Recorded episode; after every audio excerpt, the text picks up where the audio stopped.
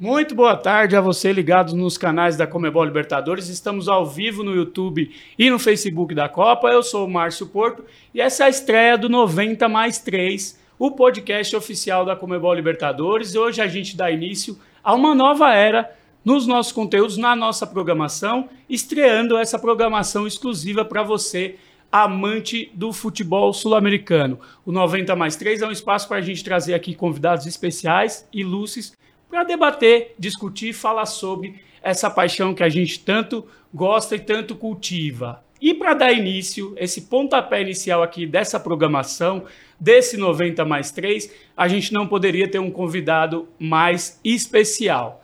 Ele que talvez seja, eu acredito que ele vai negar esse rótulo, mas talvez seja hoje a figura mais importante do futebol sul-americano, a mais vencedora no momento, com certeza um apaixonado pelo que faz, o que leva, leva ao futebol um estilo de vida. Assim mesmo ele define, não só um jogo, é um estilo de vida que ele leva para o futebol que a gente tanto ama.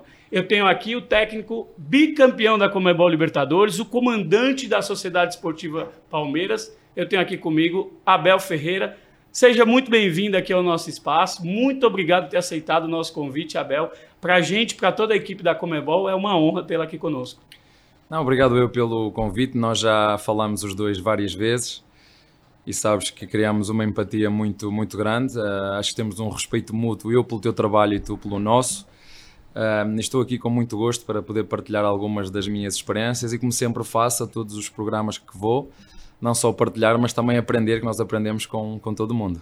Legal. Da nossa equipe aqui, eu também não estou sozinho, porque como tem o lema do Abel, que é Todos Somos Um. Aqui também Todos Somos Um na Libertadores. Eu tenho aqui comigo o Thiago Rocha, editor dos conteúdos da Libertadores no Brasil. Thiago, muito bem-vindo também, boa tarde. Boa tarde, Márcio, boa tarde ao Abel. Muito obrigado pela presença mais do que ilustre.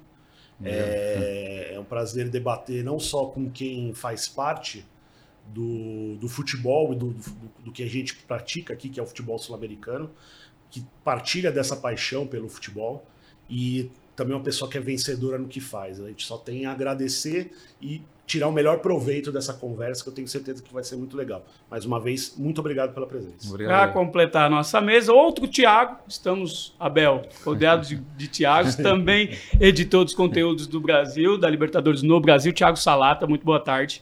Boa tarde a todos e mais uma vez também obrigado ao Abel. É, a gente conversava aqui até dos conteúdos que a gente já fez junto, né?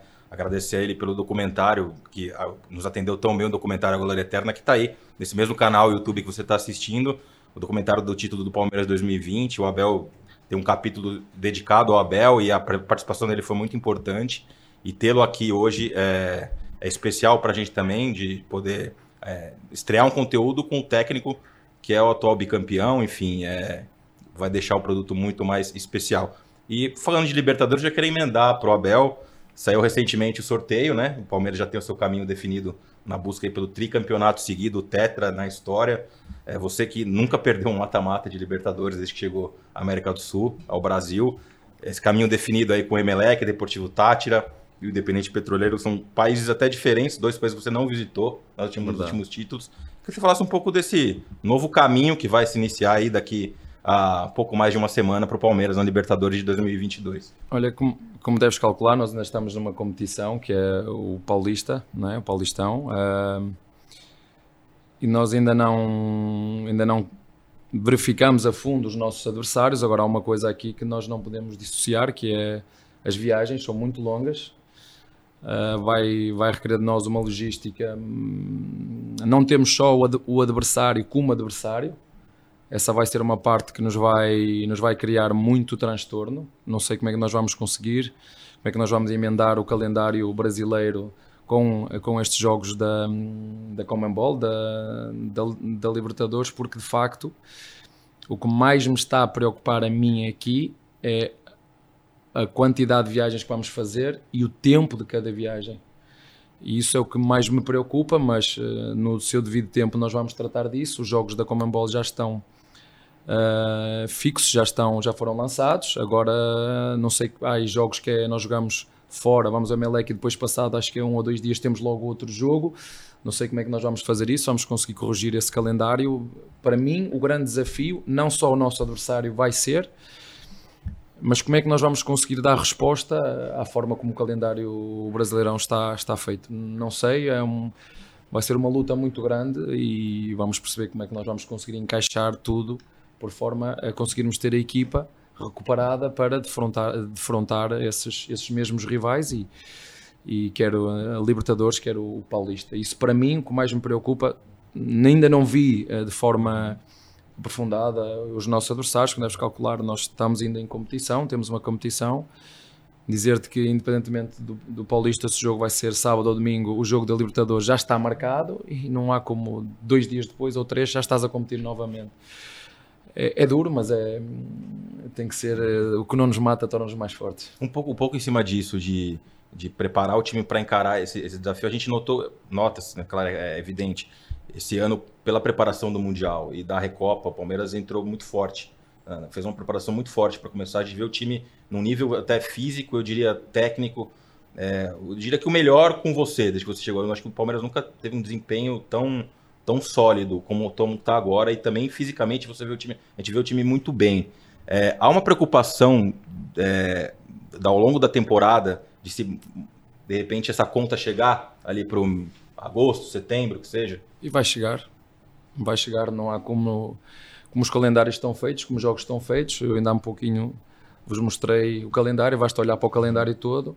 Não temos uma semana limpa até o final.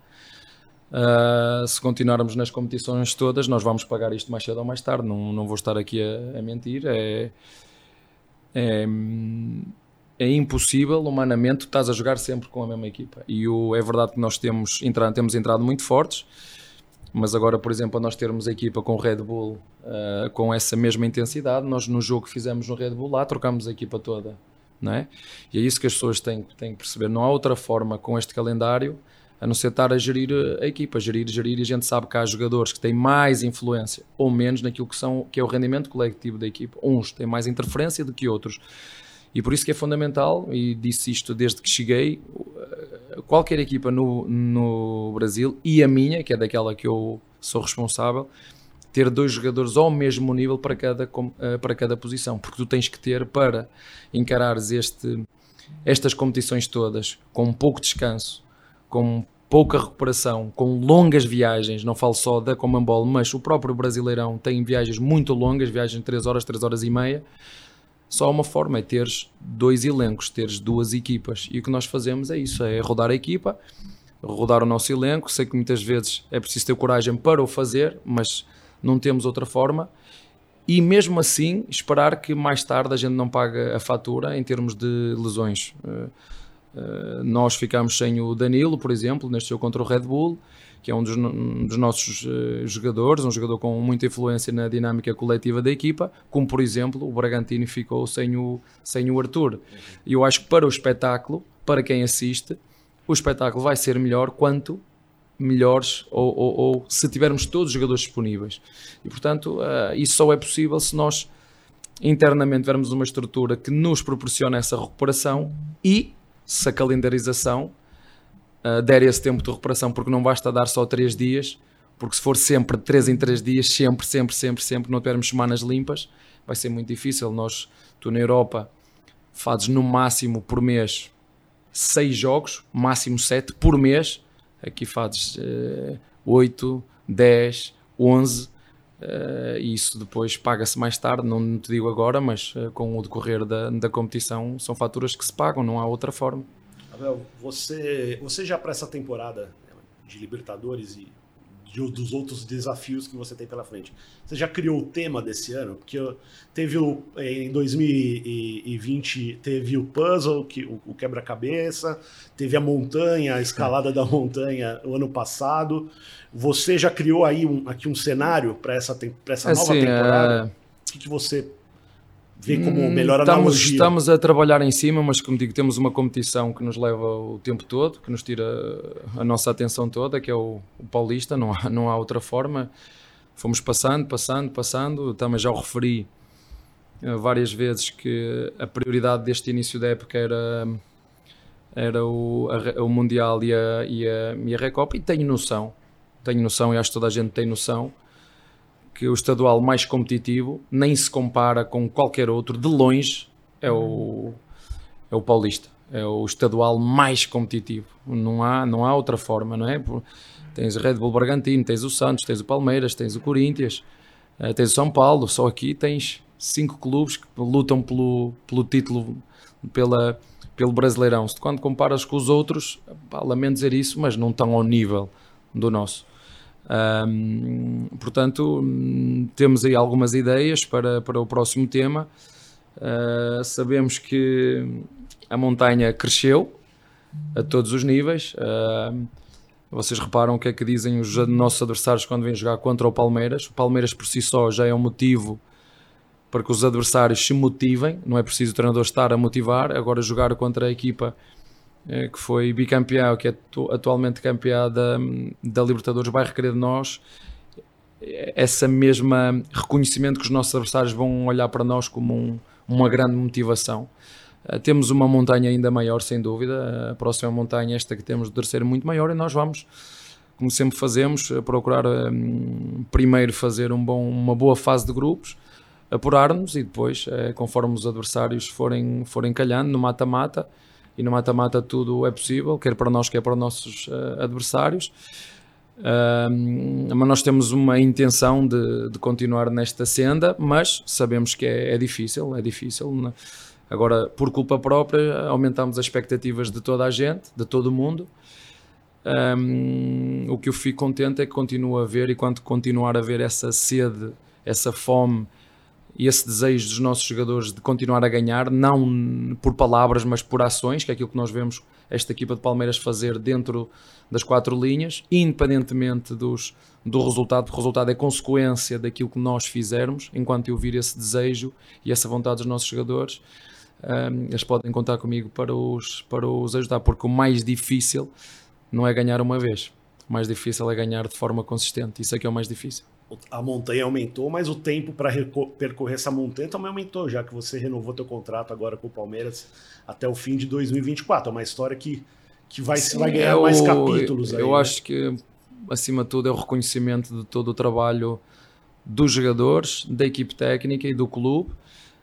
Um, essas pessoas quiserem estar atentas a tudo que nós fizemos enquanto clube quando chegámos, como é que estava o clube, a valorização do clube, a venda de jogadores, eh, as conquistas, eh, o dinheiro que se, foi, que se ganhou através das mesmas conquistas, a forma como nós jogamos, a forma como nós envolvemos toda a gente no clube no processo, porque é impossível vencer sem um clube bem, bem estruturado.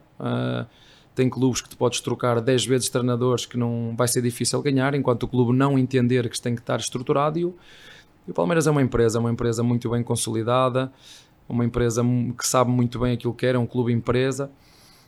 Também já o disse, eu cheguei a Portugal, eh, ao Brasil, foi o Gualdiota que me trouxe e se continuo foi única e exclusivamente por, por responsabilidade da, da Leila, que sabe muito bem aquilo que quer para o clube.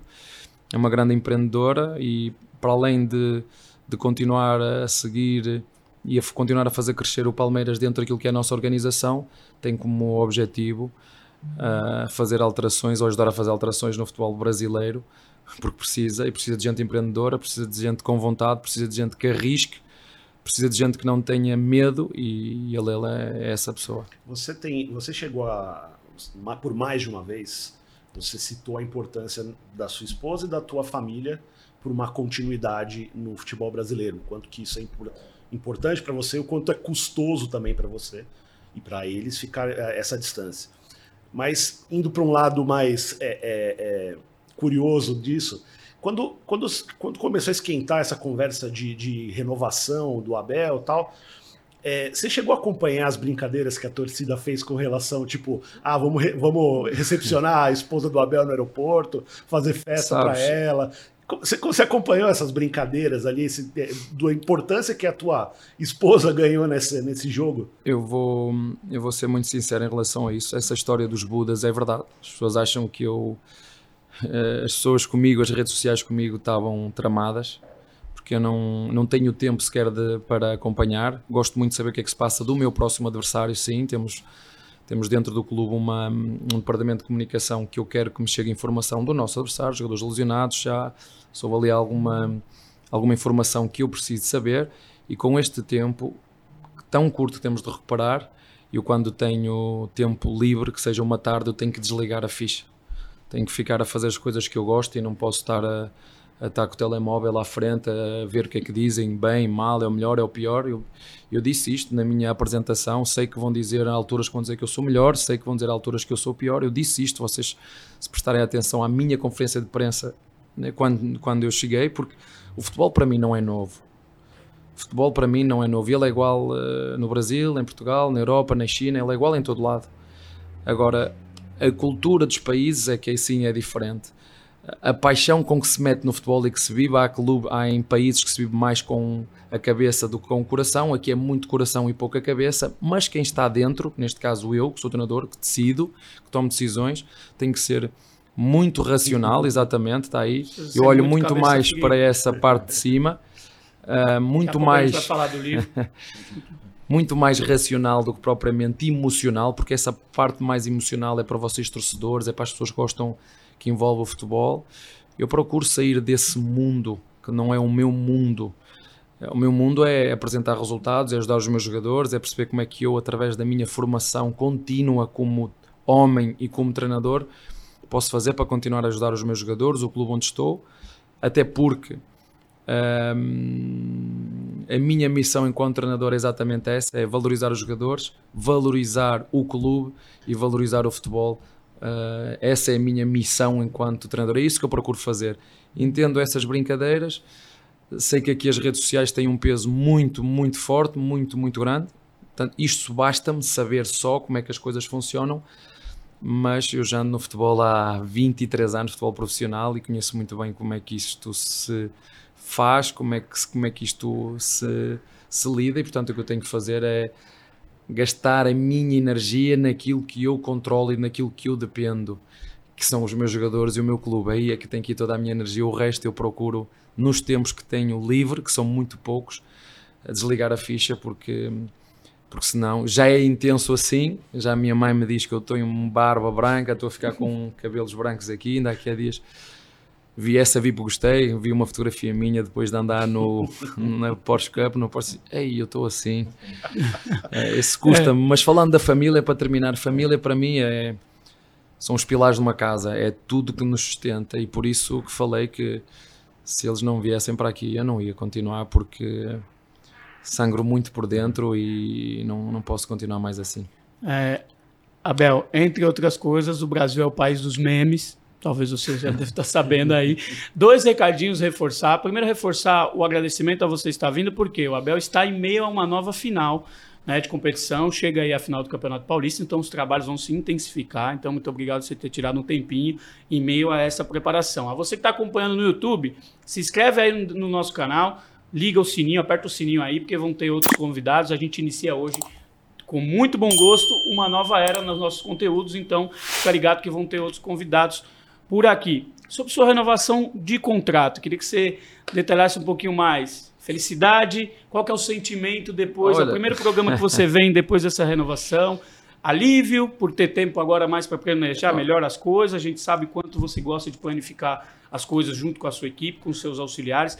E o que, que significa em relação à questão de permanência em tempo? Significa alguma coisa que será mais duradoura ou não? Não, nós sabemos que aqui no Brasil é, o tempo é, é pensar no aqui e no agora. Um, acima de tudo, o que, eu, o que eu fiquei contente foi por, pelos jogadores confiarem em mim como eu confio neles, pelo clube confiar em mim como eu confio nele e por perceber que estou num clube estruturado. Um, eu não aceito que, que haja só um ou dois elementos que sejam o que tem mais importância no clube, não.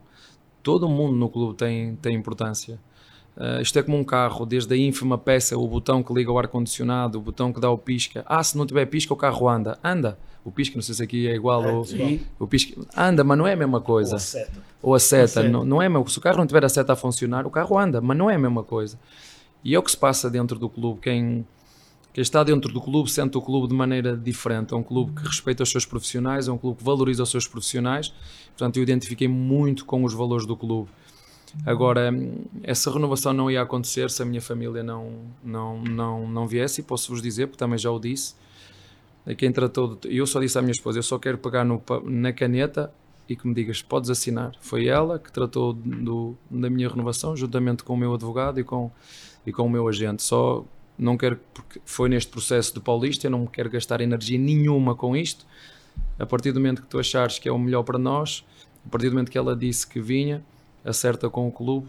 Uh, é só eu nem isso porque agora consegue fazer quase ah, é, agora digital, digital nem, nem, nem precisa foi só a única coisa que eu disse a única condicionante para mim é exatamente essa é quando tu disseres está resolvido com o clube está fechado com o clube eu assino e seguimos e seguimos um, em frente sobre isso de envolver todos os lados. Eu quero abordar dois aspectos, porque é algo que, lendo o seu livro, vendo suas entrevistas, você faz muita questão de ressaltar. Uma é a figura do Anderson Barros. Aqui no Brasil, há, há muita a questão sensível com relação aos diretores de futebol. Né? Muito, recebem muita crítica, mas você, por mais de uma oportunidade, você já fez questão de exaltar o trabalho dele. Queria que você falasse sobre isso também. Outra coisa, é aquele vídeo institucional que que, que aconteceu ano passado foi motivo de muita gente fez ali, fizeram gracinha, principalmente das partes dos rivais, mas eu entendo, pelo que você já disse, que aquilo ali, é, o ganho que se tem dele, imensurável, quem vive o clube internamente consegue, consegue entender. Eu queria que você falasse disso também. Não, é assim, eu já, já disse, significa, dizer a um palmeirense o que é que significa ser palmeirense é desnecessário. Para quem não é, não vale a pena, não, não vamos gastar energia com isso. E a gente sabe como é que funciona um, eu entendo o torcedor rival, assim como nós fazemos com os nossos rivais, faz parte, esta novela à volta do futebol faz parte. Agora, quem está dentro, que é o nosso caso, nós temos que, eu costumo dizer isso, nós temos, já o repeti anteriormente, nós temos que escolher onde queremos gastar a nossa atenção, para onde vai a nossa atenção. Não me interessa o que os outros dizem, não me interessa o que os outros falam. Interessa-me é o que os meus dizem, o que os meus falam e o que os meus sentem, porque é deles que nós dependemos. É dos meus jogadores, é das pessoas que trabalham dentro do CT. Os outros respeito muito, porque precisamos dos nossos rivais, porque nós precisamos do Corinthians, nós precisamos de São Paulo, nós precisamos do Santos, nós precisamos do Red Bull, nós precisamos dos nossos rivais, nós precisamos do Flamengo, nós precisamos do Atlético Mineiro, nós precisamos dos nossos rivais. O futebol brasileiro será tanto melhor e mais competitivo quanto melhores e competitivos forem os nossos rivais. E falo na mesma coisa em termos da organização do clube. Há dirigentes que dirigem o clube de forma responsável, pensam no presente e no futuro, e há outros que não. Por isso é que se o fair play financeiro que se pratica na Europa viesse para aqui, havia clubes que estavam, estavam em, em, em situações muito difíceis. Em relação ao Barros, é exatamente isso. O, todos nós sabemos que há um limite há um limite. E o Barros tem, tem um plafond. não sei como é que eles chamam aqui, tem, tem um plafond. E há um plafond que não se pode gastar. Não se pode gastar porque o clube é responsável. E há jogadores que são caros, há jogadores que são muito caros e o clube tem responsabilidades a cumprir. E é por isso que eu entendo os torcedores, mas o clube nisso é muito responsável e tenta, sabe quais são as necessidades da equipa e tenta, dentro daquilo que são as responsabilidades do clube, sem passar dos limites para não hipotecar o clube no presente e no futuro, decide, ok, não vamos hipotecar porque são que é gente responsável, porque são dirigentes responsáveis, são dirigentes que percebem que o clube não tem só presente, tem presente e futuro. E há outras pessoas que só pensam no eu. O que é que é melhor para mim? Não, agora é eu vou investir tudo aqui e depois quem vier a seguir a mim que que pense de outra maneira. E neste clube pensa de outra maneira, é um clube, é um clube empresa, já o disse, é organizado como uma, como uma empresa e é por isso que é um clube tão estruturado e por consequência, e por consequência, nestes últimos anos tem a sua história o diz, mas nestes últimos anos tem, tem estado uh, presente nas, nas finais de forma consistente, porque é uma organização coletiva. E quando eu falo na filosofia de todos somos um, e disseste muito bem, não é só a minha filosofia de trabalho, é a minha filosofia de vida. Eu não gosto de estar sozinho, eu sozinho não sou ninguém, uh, e por isso é que sinto necessidade de pessoas, sinto necessidade da minha família, uh, porque nós dependemos todos uns dos outros, nem nós na nossa vida particular. Eu, pelo menos, não gosto de estar de estar sozinho e, porque, e trago essa filosofia de vida para, para, o, para, o, para o futebol. Para Abel. ilustrar isso bem, antes do, do Salata fazer a pergunta dele, o livro do, do Abel, é, é, O Cabeça Fria e Coração Quente, Tem ele aqui na fotografia, mas tem aqui o nome de toda a comissão técnica. O livro foi escrito, quem pegou a caneta mesmo ali acho que foi o Thiago, Foi né? o Thiago Costa. Costa, um dos auxiliares do Abel. Aqui atrás tem outra foto que, Abel, permita-me fazer aqui Faz essa foto, propaganda. nós que produzimos. Tem aqui a foto dele junto com a comissão dele. Então, é, ilustra muito bem isso que ele está falando nesse livro, que eu terminei de ler. e Tem muita coisa interessante que a gente vai falar mais para frente. Salata, por favor. Então, Ainda sobre a- o tema da renovação, quando ela veio à tona, você deixou claro que só confirmaria, anunciaria quando os jogadores fossem comunicados sobre isso. É, e foi o que aconteceu depois. Como você sentiu os atletas no momento dessa comunicação? Olha, Qual foi a sua reação ao, ao estar ali olho no olho com os seus jogadores? Eu tenho um respeito muito grande pelos meus jogadores porque eu fui jogador. Eu sei e sinto aquilo que eles sentem. Na escola que eles andam eu também já andei. E respeito muito os jogadores porque sei que o jogador é que faz acontecer. O jogador é o protagonista. Eu tenho os meus líderes dentro do grupo e, e- e as notícias começaram a sair antes de estar tudo fechado, antes de estar realmente eh, preto no branco. Eu não sei se é assim que se diz aqui, antes de estar concreto. Portanto, eu não ia comunicar aos meus jogadores sem as coisas estarem definidas. Eu precisava que, de ter isto tudo definido para depois comunicar a eles, mas como sempre faço, de forma verdadeira, frontal, chamei os meus os nossos líderes do grupo, disse-lhe a eles que já estava tudo feito, que eram eles os primeiros a saber, antes de dizer à imprensa, antes do clube tornar oficial, os nossos jogadores souberam primeiro, primeiro os líderes e depois comuniquei a todo, a todo o grupo a todo o grupo de trabalho, porque é assim que eu lido com os meus jogadores, de, com frontalidade, com verdade, com sinceridade. Umas vezes digo-lhes coisas que eles gostam de ouvir, outras coisas digo coisas que eles não gostam de ouvir. Eu trato-os hum, desta maneira. É, eu digo a eles que eles escolhem o treinador que querem. Eu sou muito flexível em, rel- em relação a isso. Se quiserem um mau treinador ou um treinador agressivo, eu sei ser agressivo. Se quiserem um bom treinador, eu também, eu também sei ser um cara legal, carinhoso. É, depende do que recebo daqui para lá. Isto é como um filho. é? Há alturas que tens que ser mais grosso que o teu filho ou mais ou pôr um castigo ou outros tens que, tens que o premiar por coisas que eles fizeram. E eu digo a eles, eles escolhem o treinador que querem. São eles que escolhem o tipo de treinador que querem. E eu moldo-me àquilo que eu estou a ver na, na minha frente, mas eles merecem muito o meu respeito, eles confiam no meu trabalho, eu confio muito neles, eles sabem disso. E mais do que confiar é mostrar-lhes dentro do campo que confio. Seja onde for, seja contra quem for, jogue quem jogar, jogamos para vencer.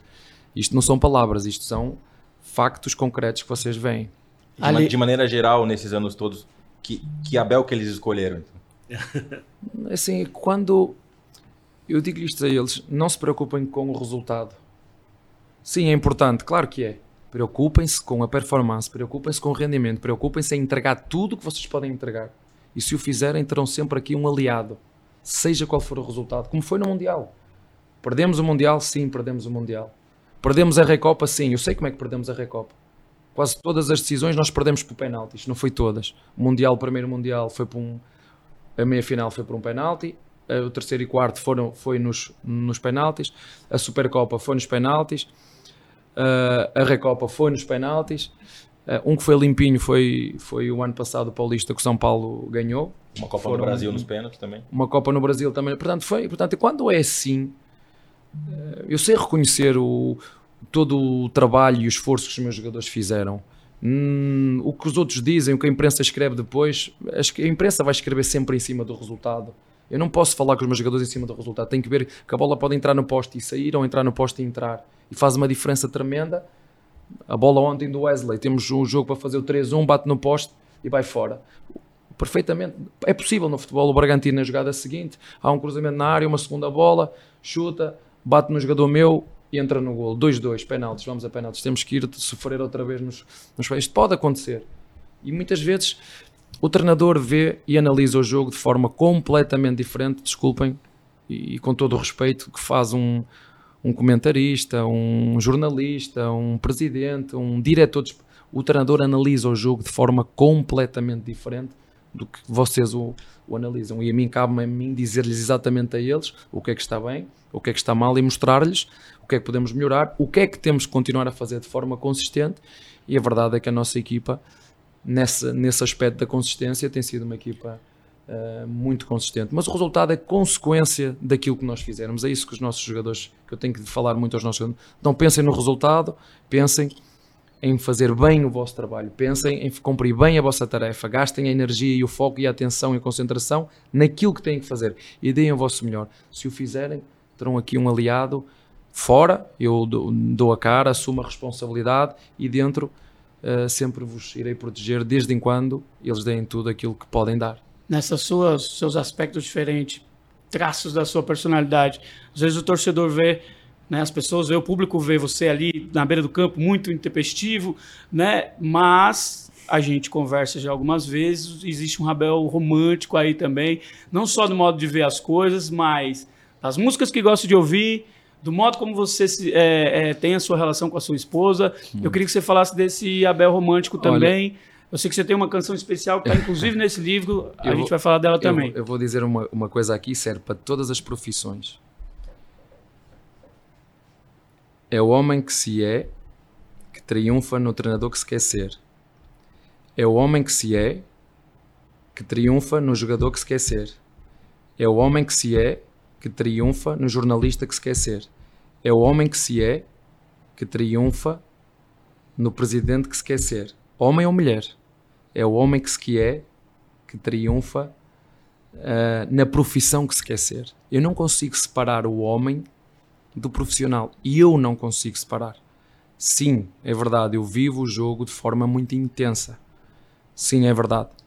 Ainda ontem vocês viram que eu fiquei muito nervoso. Vocês conseguiram perceber que eu fiquei nervoso por uma falta clara e nítida com o lateral esquerdo, o lateral direito fez sobre o Wesley, que o empurrou e o Arte não marca falta à minha frente. Era a transição do adversário. Era falta. É só marcar falta. Há umas que eu digo, ok, eu entendo e tem que permitir o erro ao árbitro porque é humano. Faz parte. E a pressão também eu tenho parte. Que, agora, é tão óbvio que depois tu tens de estar ao lado mais calmo e tranquilo e dizer, ah, ok, não é nada, deixa lá. Não, aquele lançamento pode dar um golo. Aquele lançamento pode dar um 2-2. Agora, sim, verdade, eu, eu vivo o jogo de forma intensa. Fora, sou o oposto. Se eu...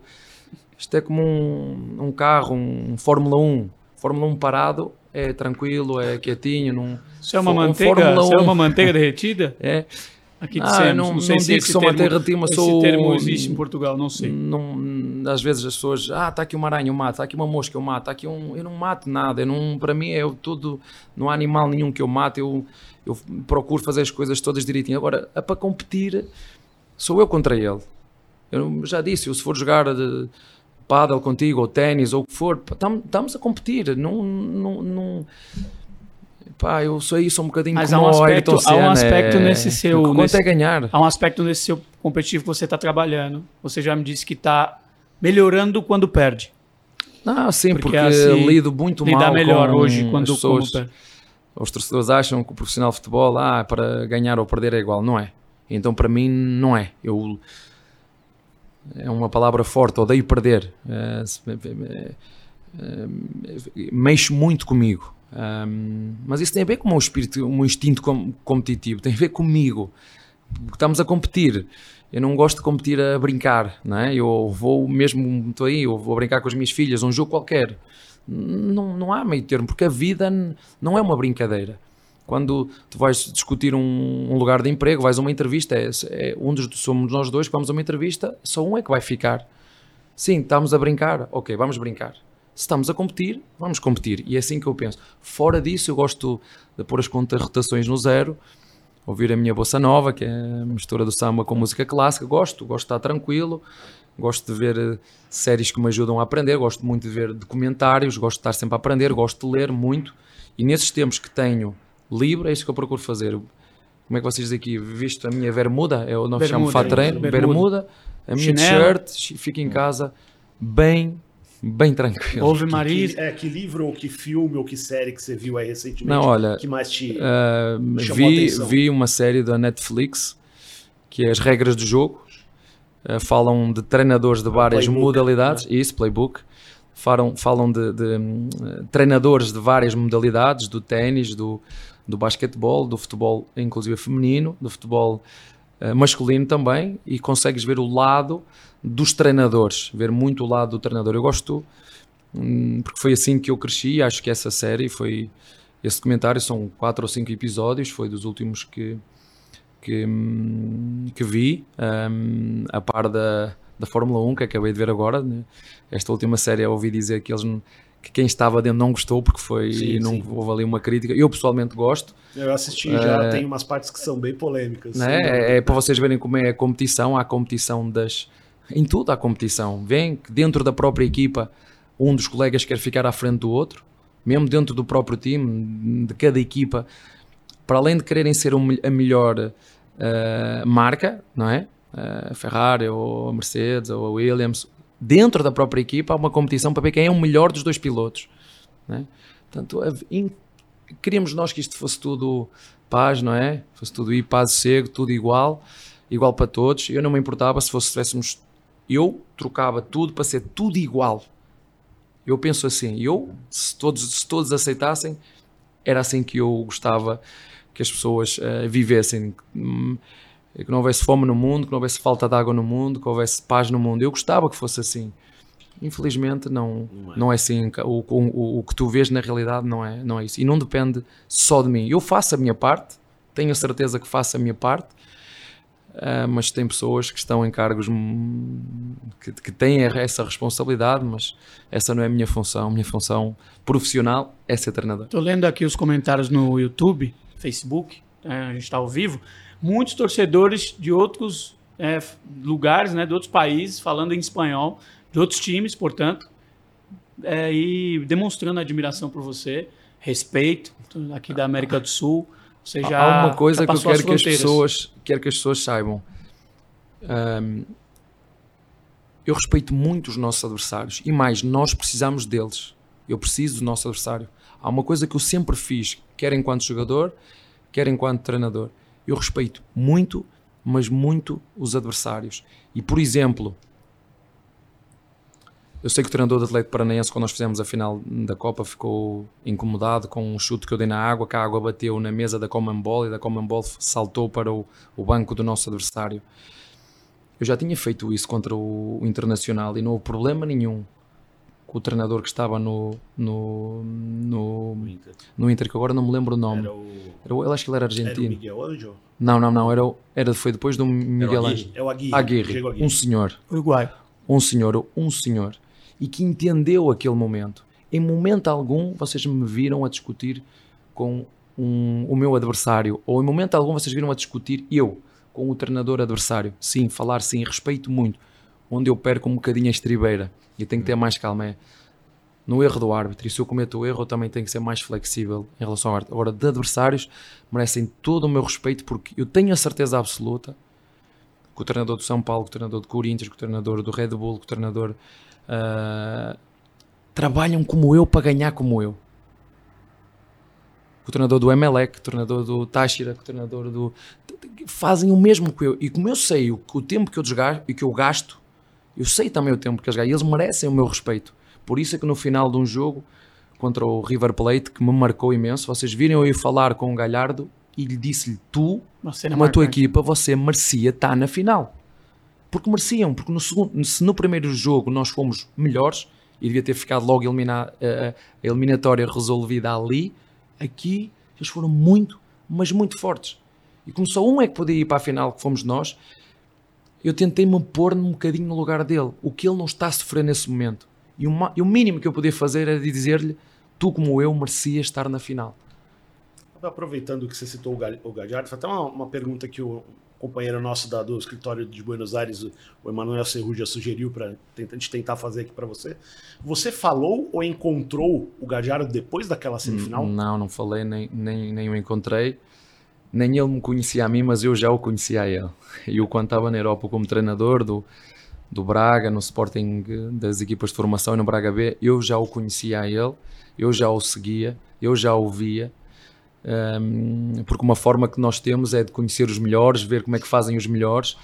E ele é um treinador muito curioso porque aqui há formas de defender bem diferentes e formas de atacar bem diferentes. E ele foi um treinador Uh, e um jogador de, de eleição, ele como, como jogador teve uma carreira muito, mas muito melhor que a minha, eu enquanto treinador e jogador, nem se compara, e como, e como treinador ele só já não foi para a Europa porque, porque não quis, não é? porque ele é um, é um treinador de referência e eu, e eu já vos disse, e eu copiei uma coisa dele que ele faz na dinâmica dos médios, que fez contra nós, e eu passado 15 dias, jogamos em casa, nem 15 dias, acho que foi uma semana de jogarmos contra ele, e eu apliquei isso no nosso jogo, não, não tenho problema isso, nenhum em dizer. Isso está bem detalhado no livro, tá aí. inclusive tem o que o Abel, o que o Abel falou para ele e o que ele falou para você, que ele disse, e vai ela, lá e ganha. Ela, agora já que vais à final, e eu disse, então vamos ganhar para ti. Te jogou essa responsabilidade aí, tranquilo. E eu acho que falei nisso na, na, na, na conferência, eu falei, disse-lhe que íamos uhum. ganhar, e ganhamos, porque hum, eu entendo, eu, eu se estivesse no lugar dele, eu ia estar putz, não sei como é que iria lidar depois da segunda volta que eles fizeram aqui, estar em casa, mas ele também já teve tantas vezes lá na final e já ganhou, disse agora deixa lá ele ganhar.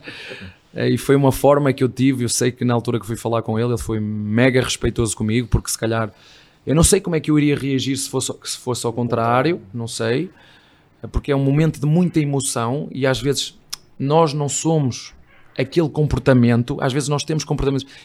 Eu não faço aquilo repetitivo. E assim, é verdade que eu às vezes me esquento no, no, no banco, mas eu não faço aquilo sempre. São picos, são momentos de. Tal, e eu não sou aquele. Às vezes vejo, já vos disse, não gosto daquilo que vejo.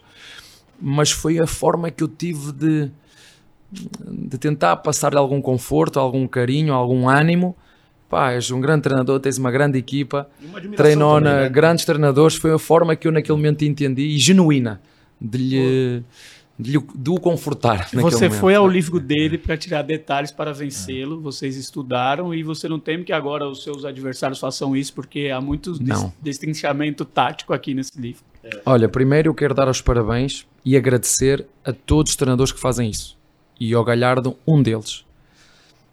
Porque eu aprendi com o Galhardo, eu aprendi com o Bobby Robson, eu aprendi com o Mourinho, eu aprendi com o Guardiola, eu aprendi com o Klopp, eu aprendi com o Tuchel, porque todos eles de alguma forma, para além daquilo que fazem ao domingo e nós conseguimos ver nas, nas, nas televisões, eles documentaram muito aquilo que fazem em, em livros.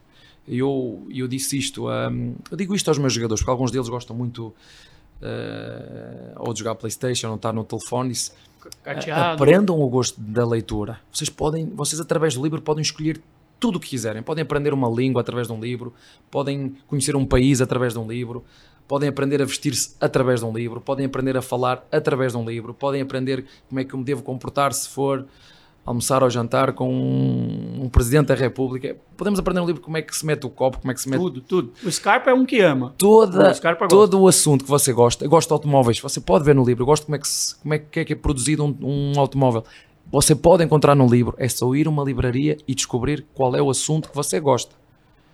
Ah, eu gosto como falar para uma para uma para uma para uma mulher para uma como falar como tu encontra no livro tudo. E por isso é que eu falei que o livro é uma ferramenta. É só tu escolher o assunto que tu gostas ir a uma livraria e comprar e ler.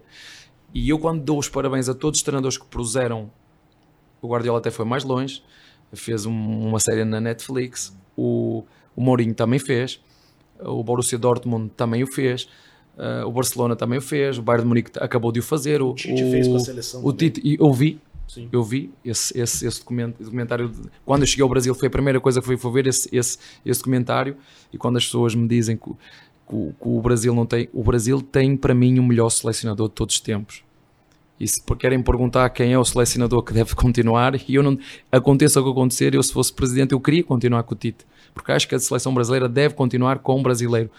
E ele é um grande treinador. E a primeira coisa que eu fiz quando cheguei ao Brasil foi ver exatamente essa série para conhecer não só a cultura do treinador, porque eu perguntei ao Cícero: Cícero, tem livros? E ele: Não, não há livros.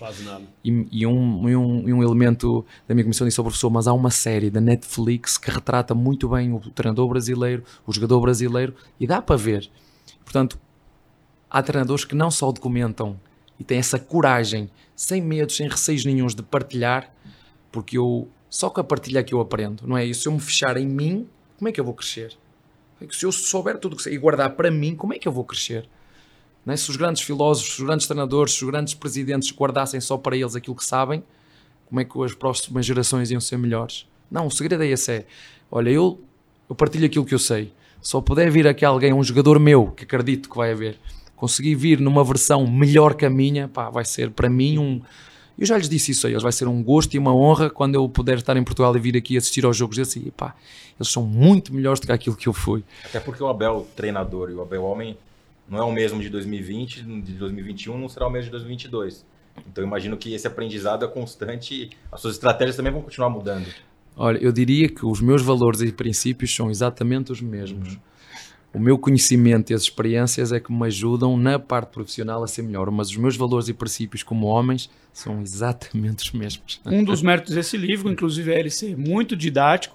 Acho que foi escrito por quem realmente queria transmitir é, conhecimento e não, como você já disse, de querer inventar o futebol. Não, não. Algo que já está muito bem aí. Não inventei nada. Não, tá aqui está muito didático. As partes é, de tática que para o público mais leigo, como eu, por exemplo, às vezes mais complicadas, são muito explicadas. Parabéns também ao Tiago pela, pela literatura que pôs aí. E, Abel, eu queria te perguntar o seguinte. É, vem, vai vir mais livro por aí. Qual é a ideia disso? Chega, vai bastar por não, aí a literatura? Não, essa não é nossa. Não foi, eu não, nem o Tiago é escritor, nem, nem nós, porque o livro foi escrito por ele, mas todos, participa, todos participamos. Mas quem dedicou mais tempo foi o, foi o Tiago, mas todos nós. O Tiago ia escrevendo capítulos, eu lia, eu dizendo eu gosto disto, eu não gosto daquilo, troca isto, troca aquilo. Depois foi, entrar, entrou mais dentro da função de cada treinador, da parte do scouting, da parte da, da formação, uh, da parte da, do negócio de performance, e cada um teve que ajudar o Tiago na descrição desse mesmo capítulo. Mas não, não a, a nossa intenção com, com, o livro, nem, nem fazíamos ideia que, que a primeira série já, foi, já esgotou, a segunda também, não fazíamos ideia. Este livro tem partilhar um bocadinho das nossas experiências, agradecer ao futebol brasileiro tudo que eles fizeram por nós através da nossa forma de, de, de trabalhar. E tem uma componente que eu faço na minha vida que ela é solidária, poucas pessoas falam, todas as receitas, os royalties deste livro são para dar a duas instituições, vou oferecer a duas instituições, uma é a instituição Ayrton Senna, que trabalha na formação de educadores que por sua vez vão ajudar crianças a, a se formar e a ser melhores, um, e outra que é uma ONG, Amigos do Bem, que é mais para o, para o Nordeste, que trabalha acima de tudo no desenvolvimento da, da criança como um todo, ajuda. Portanto, este livro também tem essa componente. Um, eu já vos falei, faz parte da minha filosofia de vida dar oportunidade, não a quem já está a top, é dar oportunidade a quem muitas vezes está em baixo e precisa só de uma oportunidade, que foi o que aconteceu comigo como, como treinador e como jogador. Eu as pessoas falam em Penafiel, mas a minha formação como jogador foi em Penafiel, foi num, num clube de segunda liga. E depois fui subindo, subindo, subindo a Penafiel como, como jogador, Vitória de Guimarães. Também num, nunca eh, joguei em muitos clubes, há jogadores que jogam em muitos clubes. Eu nunca eu joguei em poucos clubes, porque sempre cumpri os meus contratos, são em Penafiel, depois de Penafiel venderam-me para Guimarães, tive 4 anos em Guimarães, em Guimarães fui para Braga, tive 4 anos em Braga e de, e de Braga fui para Sporting, onde tive quase 7 anos como jogador e quase 4 como, como treinador. Portanto, eu não tenho muitos clubes como jogador e como treinador é, tenho poucos. Foi o, Sporting, o Braga, o PAOK e o Palmeiras. Estamos a falar de 4 clubes, não é? E como também já disse, eu não, não sei, mas não tenciono treinar por muito tempo. Mas é, você disse até, falei, Fui um dia, na, na, nossa última entrevista, falar que você era um treinador que estava um pouco em começo de carreira, porque se comparado ao seu, por exemplo, ao Mourinho, seu compatriota, ele já está há muito mais tempo. Aqui a gente tem Felipão, que está com 30, quase 40 anos de carreira. O Mourinho vai ficar chateado que eu vou dizer, mas ele não foi jogador a sério, ele foi jogador de brincadeira. e aí você dizia isso. de que não vai muito longe. Você repetiu isso na sua última entrevista não. agora semana passada. O torcedor do Palmeiras pode imaginar um Abel que vai se despedir aí? Não, eu, eu, eu quero cumprir o meu contrato. Um, agora, sabem, os jogadores sabem aquilo que eu estou a dizer, porque passam muito tempo longe da família. E a minha família não é só a minha família, os meus filhos e a minha, a minha esposa. A minha família são os meus pais, a minha família são os meus tios, a minha família. Eu tenho mais família, não é? E o futebol já te tira muito tempo. Futebol como jogador e agora como treinador. E eu vou dizer, eu tenho um sonho e peço a Deus que quero, eu quero juntar, eu já disse à minha esposa, vamos casar outra vez, e eu quero juntar toda a minha família. Esse é um sonho que eu tenho, eu quero juntar toda a minha família outra vez. É um sonho que eu, eu já disse, perguntou, ah, tu já conseguiste vários sonhos? Um, eu disse, mas eu tenho outro. Estou sempre assim, eu tenho outro. Então diz lá qual é.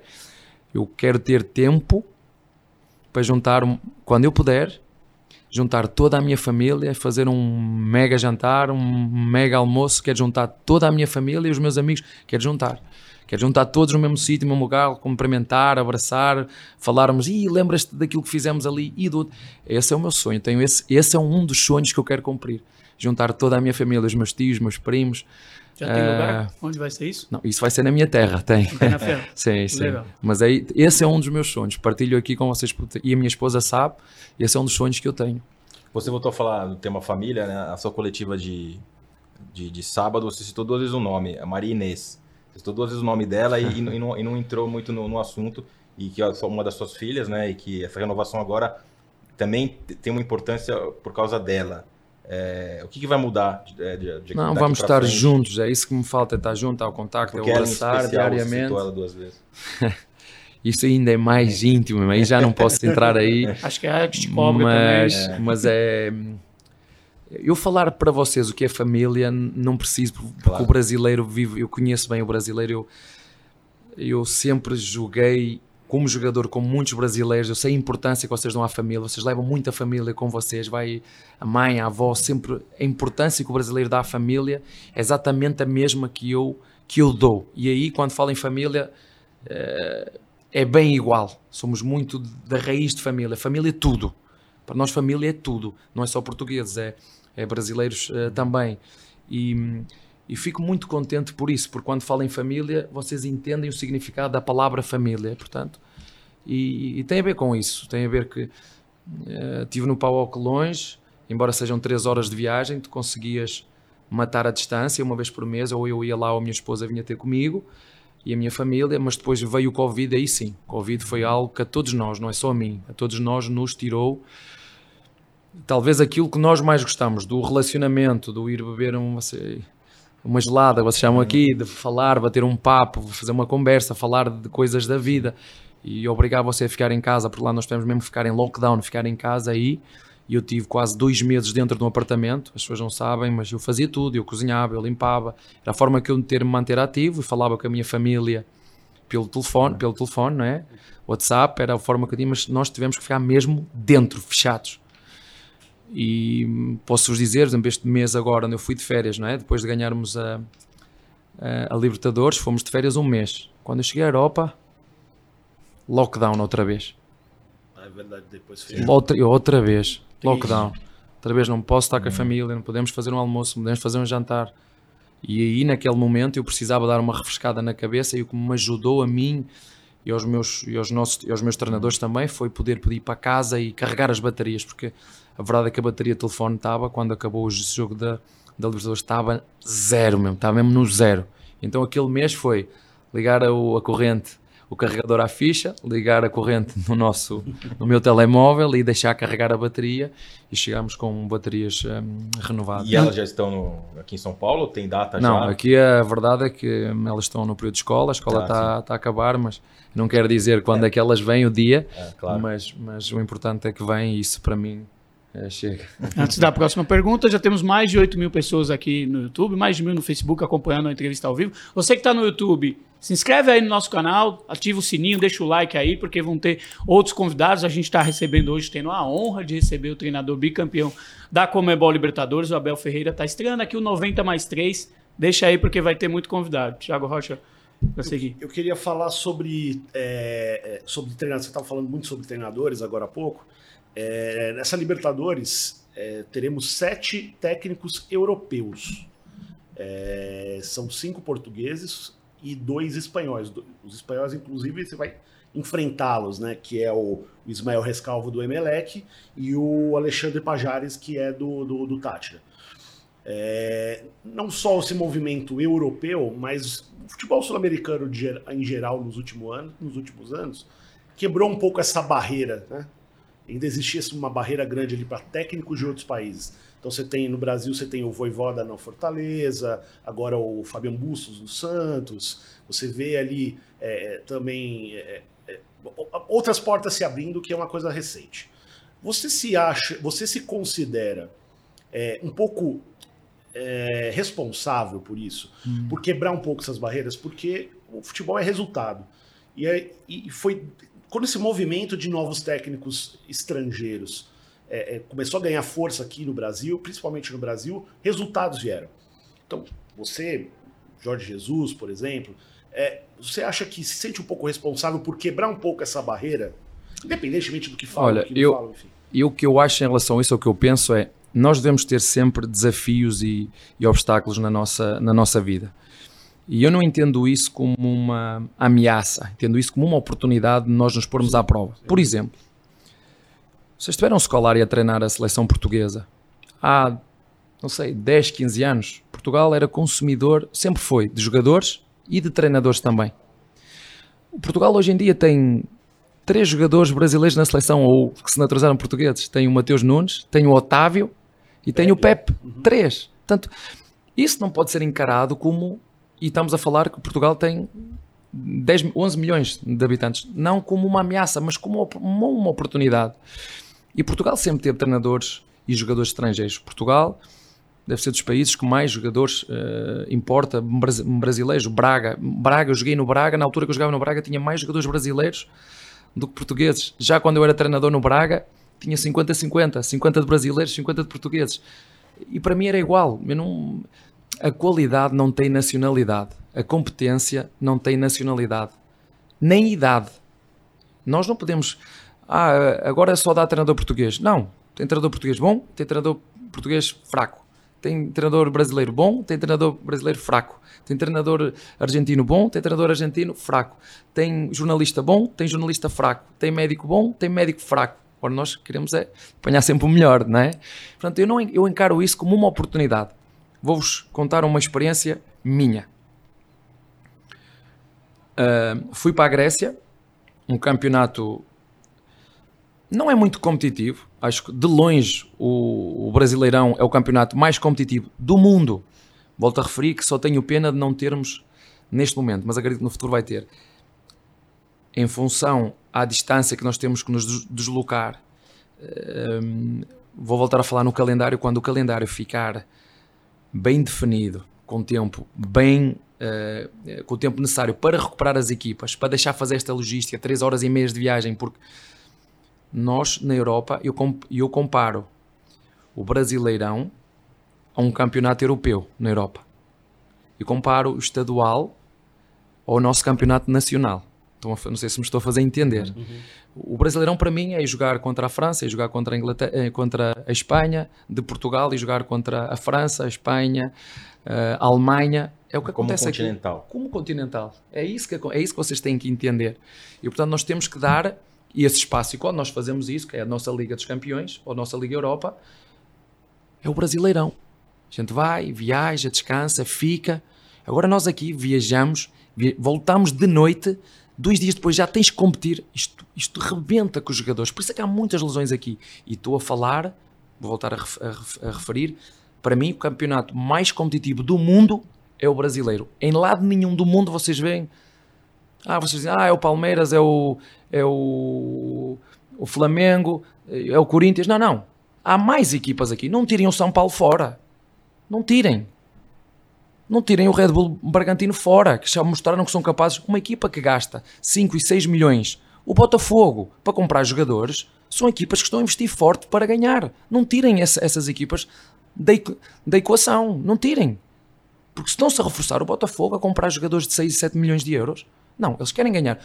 O próprio Red Bull Bragantino veio comprar ao Palmeiras um Arthur, pagou 6 milhões de euros. São equipas que sabem o que querem, vão levar tempo, mas estão a investir e vão ser candidatas também. Não há competição nenhuma em lado no mundo que tenha tantas equipas que lutem para ser campeão. Não metam só o Palmeiras, ou só o Flamengo, ou só o Corinthians, ou só o São Paulo. Metam essas todas. Sim, o Santos está com um bocadinho mais de dificuldade agora, sim, mas é uma questão de tempo até se reorganizar internamente, até voltar forte, porque tem essa história. Mas há equipas, tem o Botafogo, tem o Red Bull Bragantino, que lutam por esta competição também. Não tirem fora, porque são boas equipas. Não escolham logo dois ou três à partida, é mentira. Este é o único campeonato no mundo que é possível, eh, por exemplo, um Cruzeiro estar na segunda liga, ou um Grêmio descer. Em nenhum lado no mundo acontece isto. Vocês não veem o Benfica descer, ou, ou o Sporting, ou o Porto, ou Bayern de Munique, ou Barcelona, ou Dortmund, ou Chelsea, sejam bem essas equipas a descer. Aqui é possível um Grêmio descer. Só no Brasil é que é possível. Ou um Cruzeiro descer. Porque há muita competitividade e isso é ótimo. Mas entroncando aqui no campeonato, eh, no PAOK, o que era bom aí, para mim, foi um crescimento imenso como treinador. Tinha treinadores portugueses, que era o Pedro Martins, que estava no Olympiacos, um treinador português, eu, que estava no PAOK, tinha treinadores espanhóis, tinha o Ferrara, que tinha sido uh, treinador adjunto do Conte na seleção italiana, que estava a treinar o EK. Ou seja, tinha treinadores portugueses, espanhóis, italianos, gregos. Ou seja, esta mistura, quando tu ia jogar com uma outra equipa, era diferente. Era diferente e isso obriga. Porque é que eu contra esta equipa consegui impor o meu jogo e contra esta equipa que sou melhor não consigo? Tinha a ver com a forma de marcar, tinha a ver com a forma intensa como as equipas jogam. E aqui é uma coisa que eu aprendi. O, palavra, o significado da palavra competir, eu aprendi aqui na América do Sul. Foi aqui que eu aprendi e senti na pele o que significa competir. E comecei a perceber quando os meus jogadores diziam, professor, Libertadores é competir. Eu disse, ah pá, Nunca. Mas conforme fui sentindo o ambiente, a atmosfera um dia jogando, campos que a grama não é tão boa, mas que os jogadores são intensos, uruguais, paraguaios, argentinos, não deixam respirar, uma intensidade tremenda. E foi aqui que eu aprendi, sinceramente, o significado da palavra competir. Foi aqui que eu aprendi o que isso realmente significa. O que realmente pegou, significa? Pegou, é, o que não, realmente significa? Não era isso que eu te estou a dizer, é, é não dou uma bola por perdida. Hum, tu vês uma equipa argentina vem aqui jogar, como foi, por exemplo, contra o Atlético Mineiro, o, o, River, o River, a perder um zero, sempre é uma intensidade e uma velocidade, um, cada duelo é como se fosse o último. Por isso é quando há esta, isto Argentina-Brasil, uh, Argentina, que é, faz faísca porque o Brasil é muito bom tecnicamente e muitas vezes as equipas que não são tão boas tecnicamente procuram compensar essa falta de técnica com uma atitude competitiva muito forte cada duelo é, é, tem que ser minha. A dividida a bola não chega só a técnica. E isso nota-se aqui nos jogos então da, da Libertadores. São jogos muito, mas muito intensos. Essa questão do, do competir aqui também tem muito a ver com a questão externa que é a torcida sul-americana. Você pegou duas Libertadores quase todas sem torcida pelo tema da pandemia. Qual a sua expectativa agora de, tanto em casa como nas viagens fora, fazer uma Libertadores com, com estádios Nós temos um com... exemplo de uma equipa participantes, né? de uma equipa que estava está e estava a fazer um início de época muito boa, que é o Fluminense, que ganhou em casa e muito bem, foi jogar fora num estádio difícil, uma torcida difícil. Difícil. E não suportou, né? É, foi, foi, não teve a ver, foi, não foi. Sim, toda a gente sabe que o, o, o Fluminense é melhor, mas nesse, nesse tipo de estádios é possível compensar com outras características com, entre aspas, o intimidar da própria torcida, que se tu não estás, tu, né, a intensidade do próprio jogo, não te deixam jogar, são mega competitivos e é isso que nós vamos apanhar agora também. Logicamente que jogar a casa do River, como fomos jogar com o estádio vazio, ou jogar a casa do River com o estádio cheio, é diferente. Mas também vir jogar com o Palmeiras com o estádio vazio, ou vir jogar com o Palmeiras com o estádio cheio, também é diferente. Eu, eu meto 30% os nossos eh, eh, na, na, na, contabilidade de uma vitória os nossos torcedores ajudam e muito e muito e sobre a sua torcida é, eu queria que você fizesse um paralelo de expectativa que você tinha por estar no Palmeiras jogando sem torcida a expectativa de tê-la com a realidade de agora de fato tê-la no estádio confesso que contra o jogo de Corinthians depois agora contra o, o Red Bull Bragantino também como é que você chama aqui? Pele de galinha? Está arrepiado, está arrepiado. Pele de galinha no já espanhol. Me tinham, pele, já me tinham dito. Eu, ah, eu já, já joguei em estádios espetaculares, também cheios, mas que não vou sentir nada, porque já. Não, quando o estádio cheio, aquilo empurra. Eu disse isto: empurra, empurra. Por isso é quando tu vais jogar a outras, outros estádios que também têm o estádio cheio, porque aqui tem uma característica: é só vai torcida ou só está torcida do, do clube que joga em casa, não é? Porque o de fora não pode ir e, aquilo empurra, empurra. o próprio jogador sabe que entra em campo né? e diz: Eu tenho que dar tudo. eu estou a representar não só aquilo que eu quero, mas estou a representar estas pessoas todas. Estou a representar o clube todo. Os jogadores representam. Se os jogadores da seleção representam um país, né, que, que, é uma honra ser jogador da seleção, Os jogadores de um clube representam, representam-se a eles, representam as suas famílias, mas representam um clube onde, uh, já também já o disse, a torcida é, é, uma parte, é a alma de um, de um clube. E nós temos que ter essa consciência que também os representamos a eles dentro Quando o estádio cheio grita o seu nome, o que você sente ali antes do jogo, que tem aquela saudação normal com Acho que é um, existe um, uma relação de muito respeito. E isso a mim é o que é o mais importante, é eles respeitarem que tudo o que nós fazemos não é só eu, porque também chamam o nome dos, dos nossos jogadores, um por um, é o respeito, o respeito mútuo que existe, porque sabem que nós damos um melhor de nós, eu, dei o melhor, eu dou o melhor que sei que posso dentro da minha capacidade para ajudar os meus jogadores, para que os jogadores nos possam ajudar a todos nós, a mim e aos torcedores, porque são eles que metem em prática, são eles que são os verdadeiros protagonistas.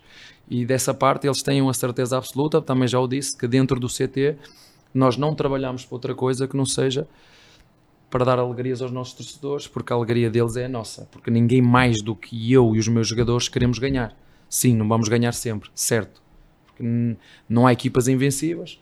O Klopp o ano passado não ganhou nada, zero, não ganhou nada. Aqui seria despedido seguramente. Foi qualificado para a Liga dos Campeões no último jogo. Foi qualificado para, não, e aqui não tinha, não tinha hipótese e já está no, no, no, no, no clube há 6 ou 7 anos. O Guardiola, que é uma das grandes funções do Guardiola, é tentar ganhar a, a Liga dos Campeões, está há 6 ou 7 anos a tentar, ainda não conseguiu. Aqui, na, aqui, na, na aqui, aqui neste, neste lado, na América do Sul, era impossível. Não, não ia aguentar. O Galhardo o que conseguiu. Não ia aguentar. Mas o, o, Galhardo ganhou e já perdeu. É. É? Quantas o Galhardo não, não perdeu? Sim. Mas o que acontece? As pessoas no River reconhecem-lhe competência. Sabem que, que ele é bom. Então, então vou trocar para quê? Se eu sei que este é o melhor. Uh, mas quantas ele ganhou? Não sei, ele ganhou duas? Duas. Duas, é. duas ganhou duas. Ele está desde 2014 no River, ele só foi campeão argentino agora. Recente. Foi, foi. Recente. O campeonato de São Paulo ele não tinha. Porquê? Porque porventura quem está à frente do clube reconhece competência ao treinador. Eu não sei, eu sei que na altura que nós fomos à meia final com ele, já me tinha professor, ele já, não, ele já teve aqui não sei quantas vezes na meia final. o River chega. Quarta, quinta a, com ele ali, né? Quinta vez na meia final é. e a perder. Vocês acreditam que era possível um treinador brasileiro ou estrangeiro num clube brasileiro aguentar? Esquece se era, se era o seu treinador, é bem outra. Acho que aí, talvez o fato também dele ser uma figura do clube, ele campeão é. da Libertadores pelo clube como jogador, também já, tem já uma história, tem uma história jogador clube, né? como jogador que talvez o sustente um pouquinho é, mais. Que lhe dê uma, é outro, que lhe dê uma tolerância mais. E virou Mas outro depois não do, há, do, Não há do clubes que vençam eternamente. O Barcelona não venceu eternamente. O o Liverpool, até chegar ao clube, teve quantos, quase 30 anos sem ganhar um troféu. 30 anos, teve 30 anos à espera. 30 anos à espera e foi, Ganha foi, foi até, até, vir a primeira. E não há clubes eternos, tu não vais ganhar eternamente. Há ciclos. Há ciclos. Vocês olham para a história do futebol brasileiro, tem ciclos. Ciclos deste time, depois teve o ciclo do outro, depois teve o ciclo do outro, depois fica um tempo sem ganhar. É assim que funciona. Você teme que o torcedor do Palmeiras possa ficar, entre aspas, mal acostumado por só estar ganhando recentemente? Não, eu tenho a certeza absoluta que o torcedor uh, palmeirense está mal acostumado porque nós estamos em nove finais. Nem eu pensava nisso. Uhum. Nem eu, tenho que ser honesto, nem eu pensava num mês, num ano e, e quatro ou cinco meses estarmos em nove finais. Nove finais. Isto não existe, não é? O, o clube tem uma história imensa, mais de 100 anos de história e, na sua 100, e, e, nos seus mais de 100 anos de história tem três Libertadores, sendo sendo que duas ganharam no ano passado. não podemos não olhar, pai, mas eu olho o torcedor emocionado, o torcedor de paixão, ou uh, pessoas que não gostam do Palmeiras, não querem saber, não, não, não querem saber disso. Não, não querem saber. E aqui, há, aqui as pessoas vestem muita camisola. Aqui o jornalista veste muita camisola. Não pode vestir. Um jornalista tem que ser imparcial, tem que falar. Não interessa se é do Corinthians, se é de São Paulo, se é do, se é do Palmeiras. Tem que tirar a camisola. Não pode vestir a camisola para falar dos adversários. E quando tu vestes a camisola, não estás a fazer um, não estás a fazer uma coisa séria, uma coisa responsável. Tu, não, tu tens que tirar a camisola. Eu não sei qual é o teu clube, eu não sei qual é o teu, mas seguramente cada um de vocês tem o seu clube. Eu tenho o meu clube desde pequeno, pequenino, mas não vou dizer, não tenho que o dizer. Eu sou profissional de futebol. Eu não vou dizer, as pessoas não têm que saber qual é o meu clube ou o clube que eu gostava. As pessoas não têm que saber qual é o teu clube, nem saber qual é o teu, mas eh, tu às vezes quando as pessoas te metem o microfone à frente, tu nem precisas, olha, este, este aqui torce pelo Clube X. Não pode ser assim. Se eu quiser fazer um- uma coisa séria, honesta, intelectual e verdadeira, não, tenho que tirar a camisola e falar daquilo que eu estou a ver. O Clube X, que é meu rival, jogou bem, parabéns. O Clube X jogou mal, vou ter que dizer que jogou mal. O Palmeiras jogou bem, jogar bem. O Palmeiras jogou mal, eu digo que jogou mal. Que o treinador substituiu mal, substituiu mal. O treinador enganou-se, o treinador enganou. Não interessa, não é por ser jornalista palmeirense que vou ter que dizer bem treinador, não. Se ele teve mal, eu tenho que criticar. Tenho que dizer, não, a substituição foi mal feita. Porque eu faço essa crítica a mim próprio. Ela tem que ser uma, uma crítica honesta. Não pode ser uma crítica populista. Mas eu entendo essa parte, eu entendo.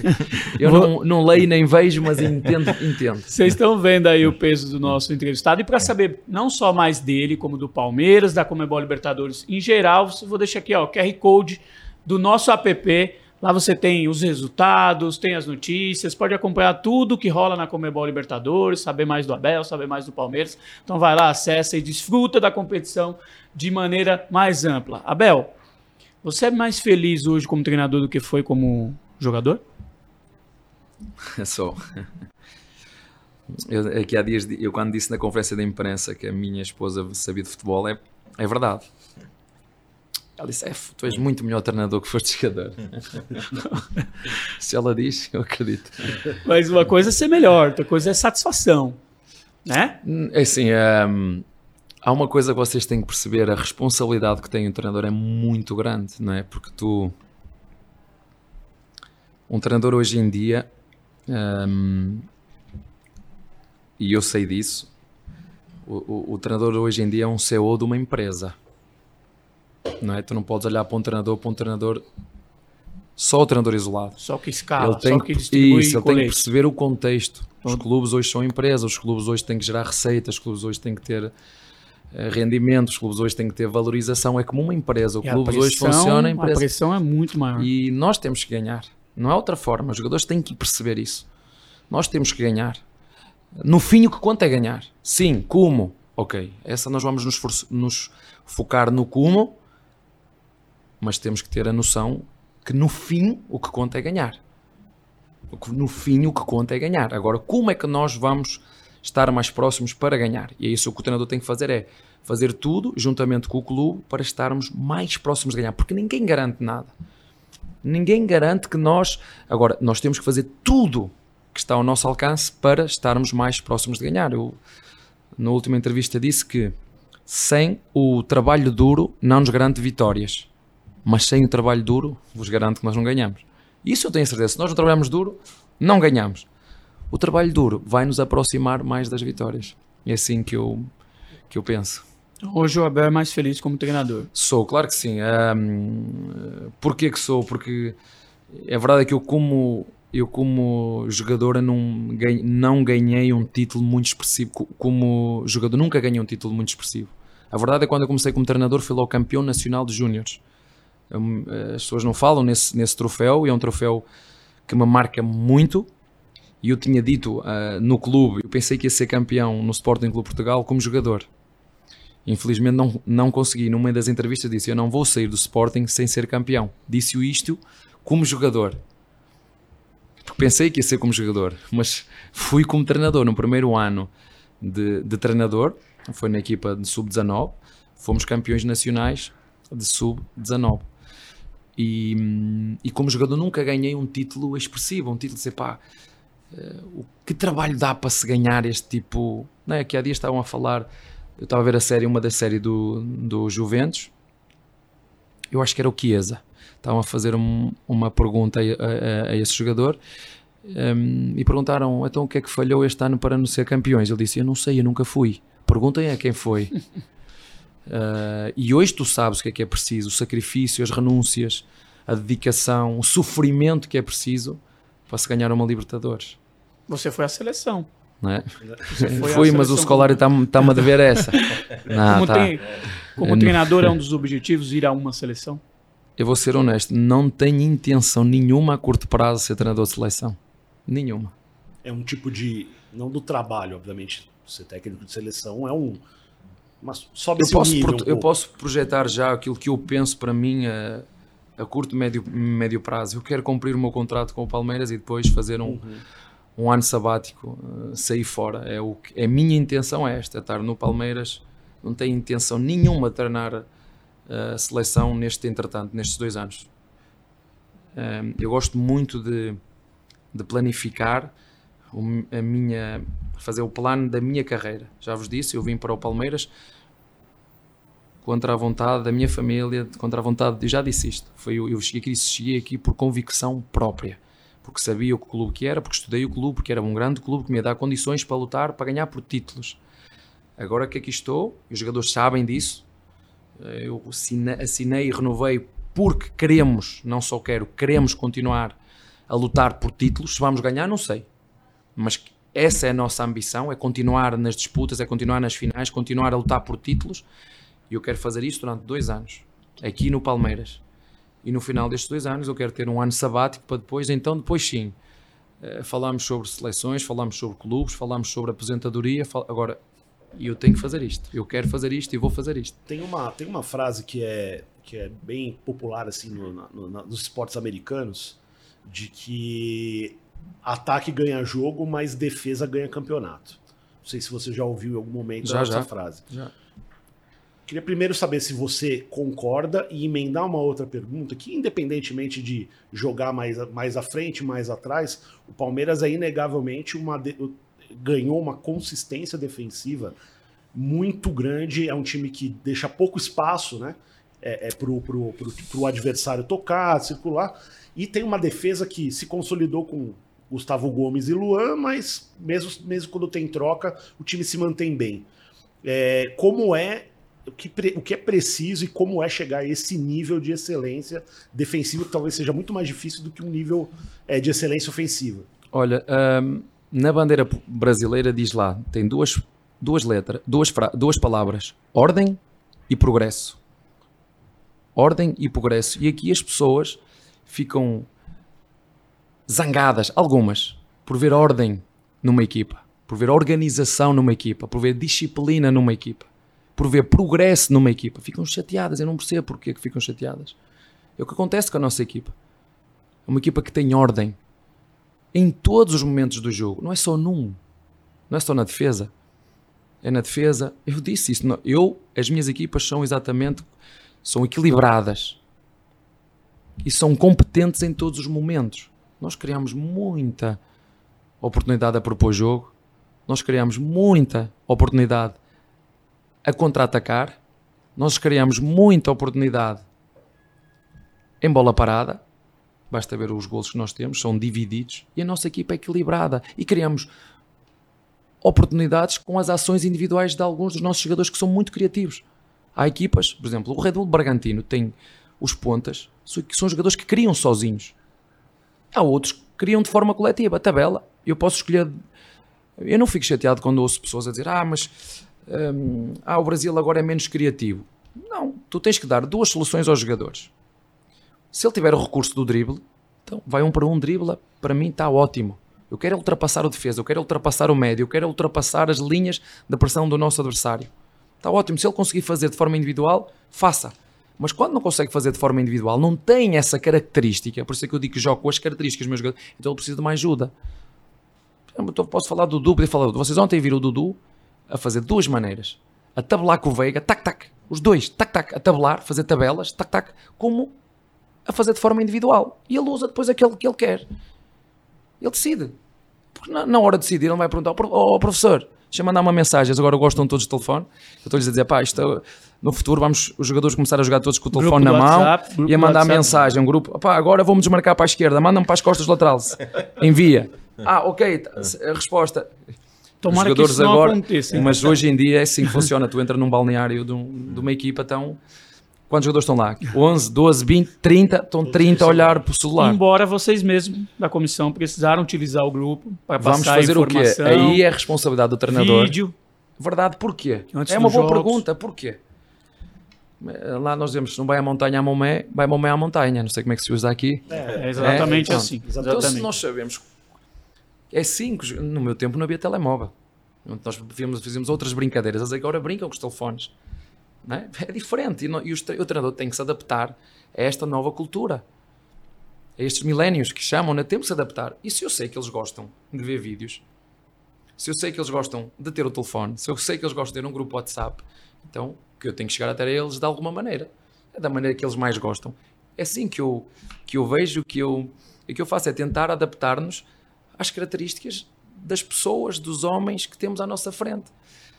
Eh, os mais experientes têm uma forma diferente, os mais novos têm outra. Não tens de aprender a lidar com todas estas personalidades que envolvem uma equipa.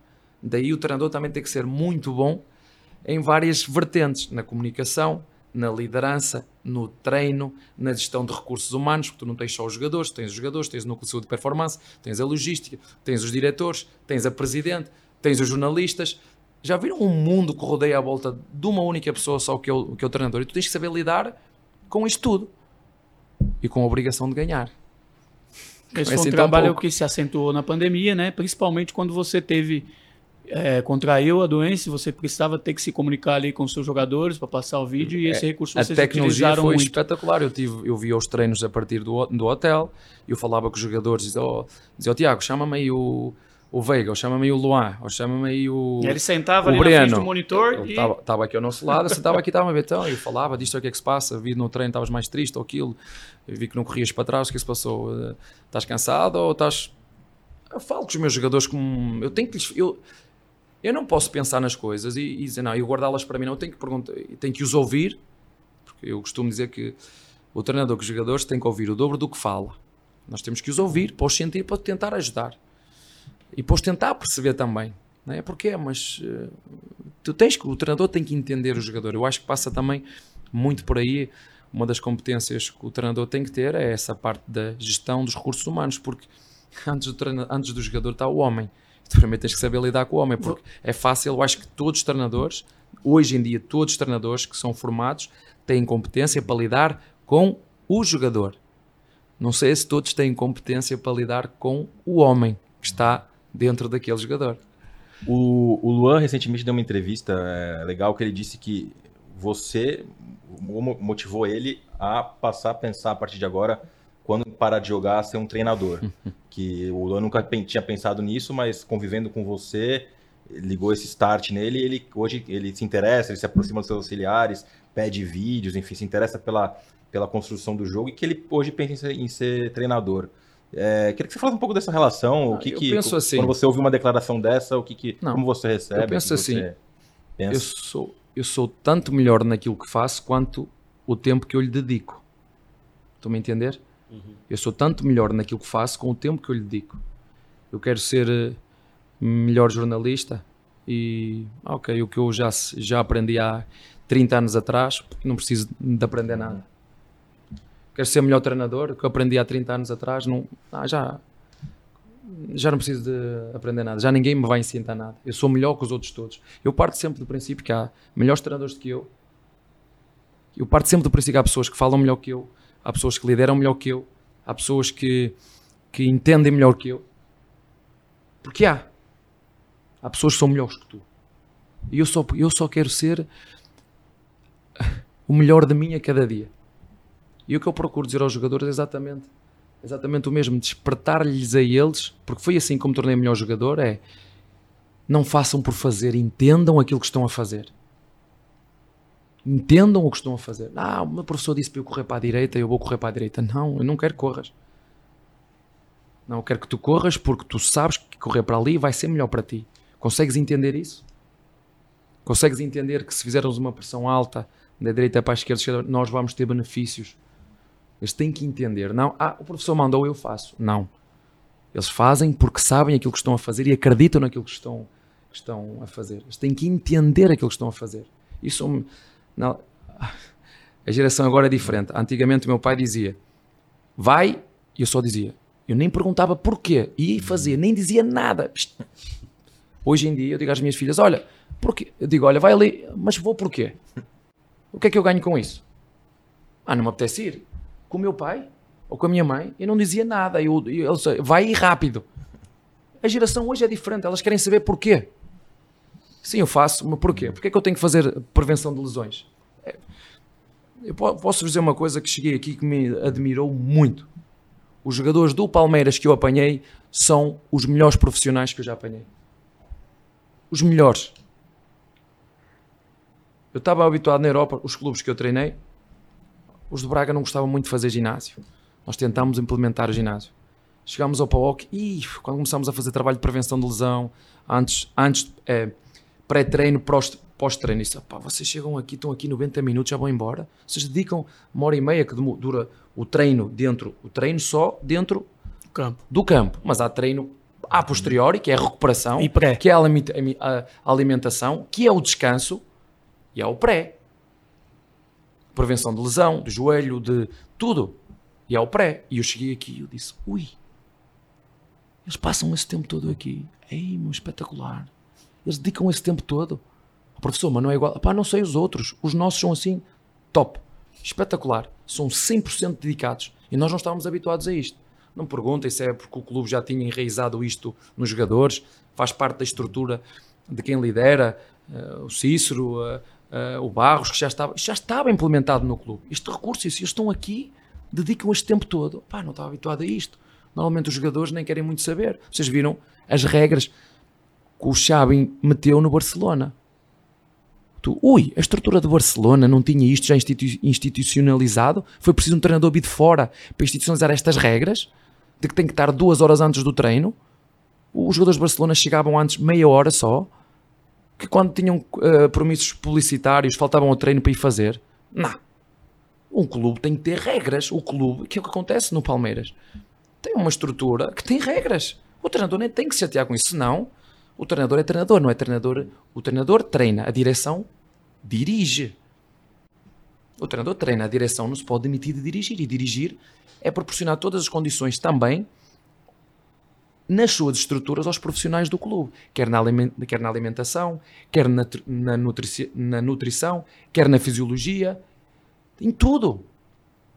E é por isso que eu falo, quando falo nos profissionais, são muito importantes para ajudar uma estrutura e um treinador a ganhar, sem dúvida nenhuma.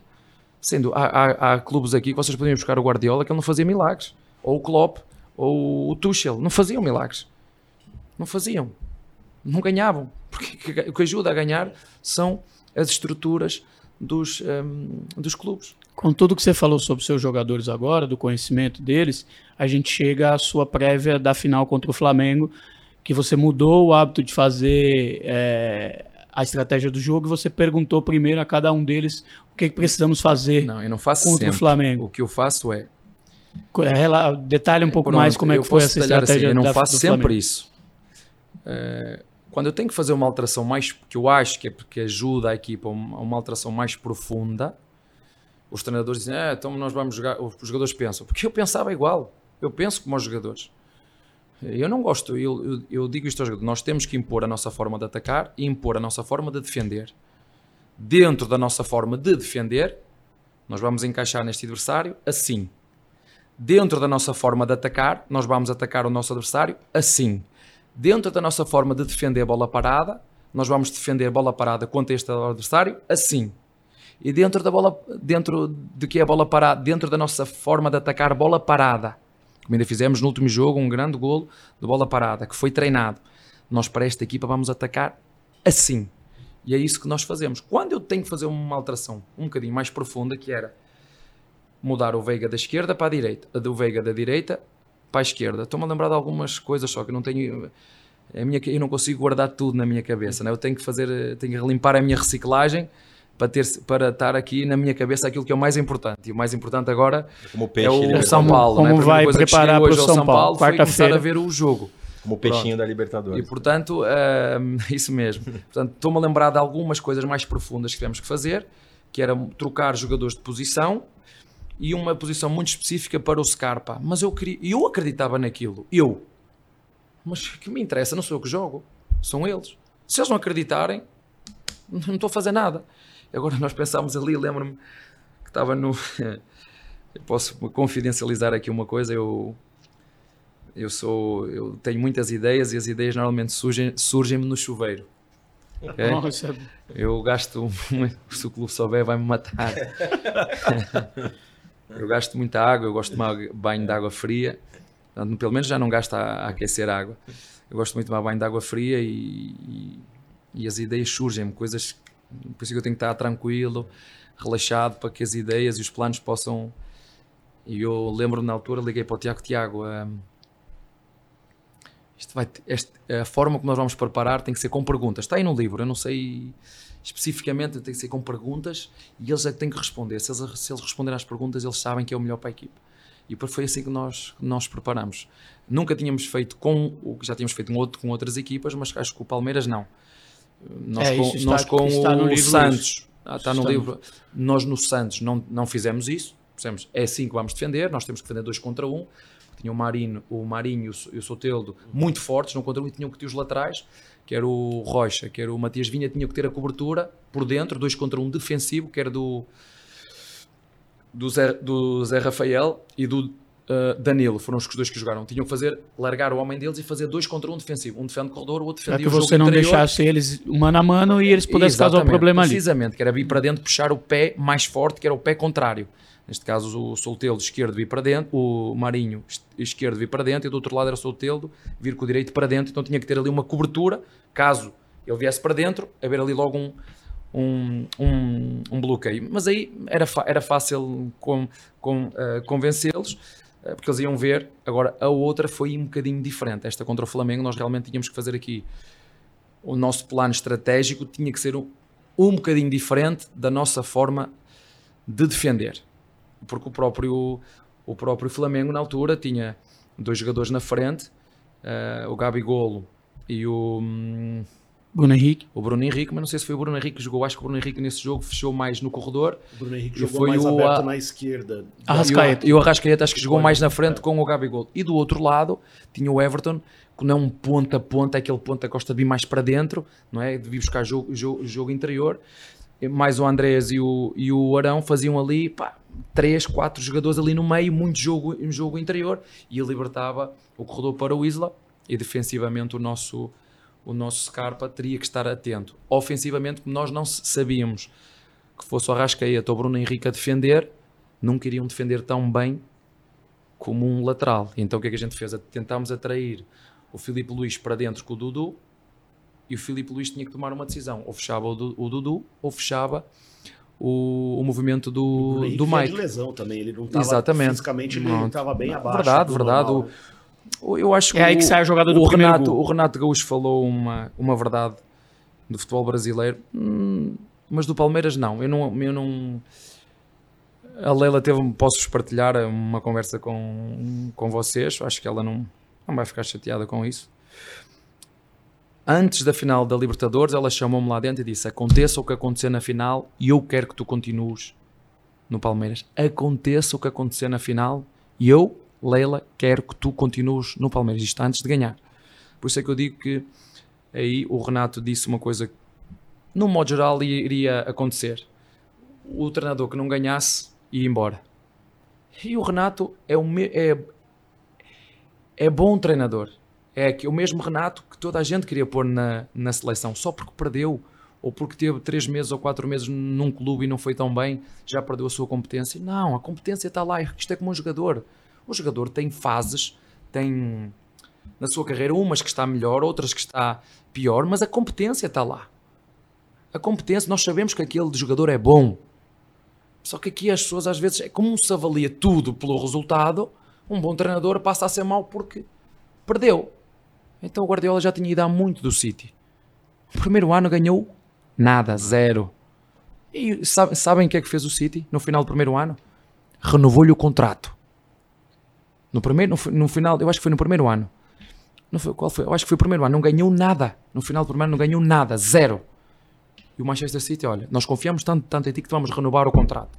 Isto muitas vezes acontece nos clubes, grandes clubes, quando um jogador tem uma grave lesão, lesão de joelho, no meio da época, e o clube pega para mostrar o quanto confia nesse jogador e ainda lhe vai renovar o contrato. Dizer, olha, tens dois anos de contrato, nós, para tu veres o quanto nós confiamos em ti, vou dar mais um ano de contrato. Imagina o que é que sente um treinador a receber essa confiança de uma direção, ou que sente um jogador a receber essa confiança de uma direção. E acontece o mesmo, quando só avalias o treinador ou o jogador porque falhou um penalti, ou porque marcou um penalti, aí marcou um penalti é espetacular. Ou avalias um jogador por uma ação que falhou ou que errou, que é o herói e o vilão, que aqui tem o herói e o vilão, isso para mim não existe.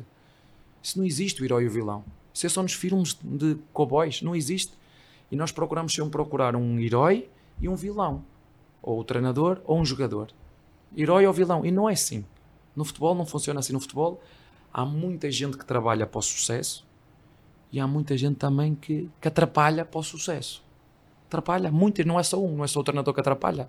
Há muita gente que atrapalha para o sucesso e há muita gente que ajuda ao sucesso. E é assim que eu vejo o futebol. Você agora relatou como é que foi a jogada, inclusive, que saiu. A estratégia que vocês montaram acabou acontecendo na primeiro gol. O Dudu atrai o Felipe Luiz para o meio, sobra o espaço, o Mike vai na direita, cruza. Nessa jogada, há outro jogador que já foi muito vilão no Palmeiras, hoje ele já não é mais. E ele também faz um movimento importante que é o de atrair, afundar. Que é o Rony. Que é o Rony. É, ele ainda recebe críticas pela sua, por decisões técnicas que toma. Mas essa jogada desse gol me parece que demonstra um pouco de como ele é importante sem bola e em outras funções que são determinantes para a sua equipe. Queria que você falasse sobre isso. O Rony não vai ficar chateado. Se o Rony, Rony nota 7 com bola. Se o Rony com bola fosse nota 9 ou 10, não estava no Palmeiras, estava no Barcelona, estava no Bayern de Munique, estava no, já estava nesses clubes, no Barcelona, no Bayern de Munique, e já há muitos clubes que o querem, porque ele entrega, entrega muita coisa. Uh, e, e, muitas vezes o segredo do jogador é saber uh, sou nota 7 nisto, sou nota 10 nisto, sou nota 6 nisto. E, e, o, e o Rony sabe só precisa de ser. Ele é bom tecnicamente, menos afobado só. E ele está aí, ainda hoje neste último jogo em casa, houve duas ou três bolas que já teve mais calma para tomar boas decisões porque parece fácil estar ali no Allianz Park com 40 mil, ter que parar a bola, o tomar decisão. Fez um gol de 9 ali, né? Um gol de, é isso, de, ele de é um centroavante, né? Eu já disse isto, nós recusamos uma proposta de um. Eu disse, por favor, não me vendam esse, esse jogador. eu, disse, eu disse isso aos jogadores. Uh, apareceu uma proposta de 7 milhões de euros ou 6 milhões de euros. Eu disse, não, não me vendam esse jogador, por favor. Não me vendam esse, o Rony. jogador. O Rony, esse jogador é muito importante para o Palmeiras. É para mim, é para o Palmeiras.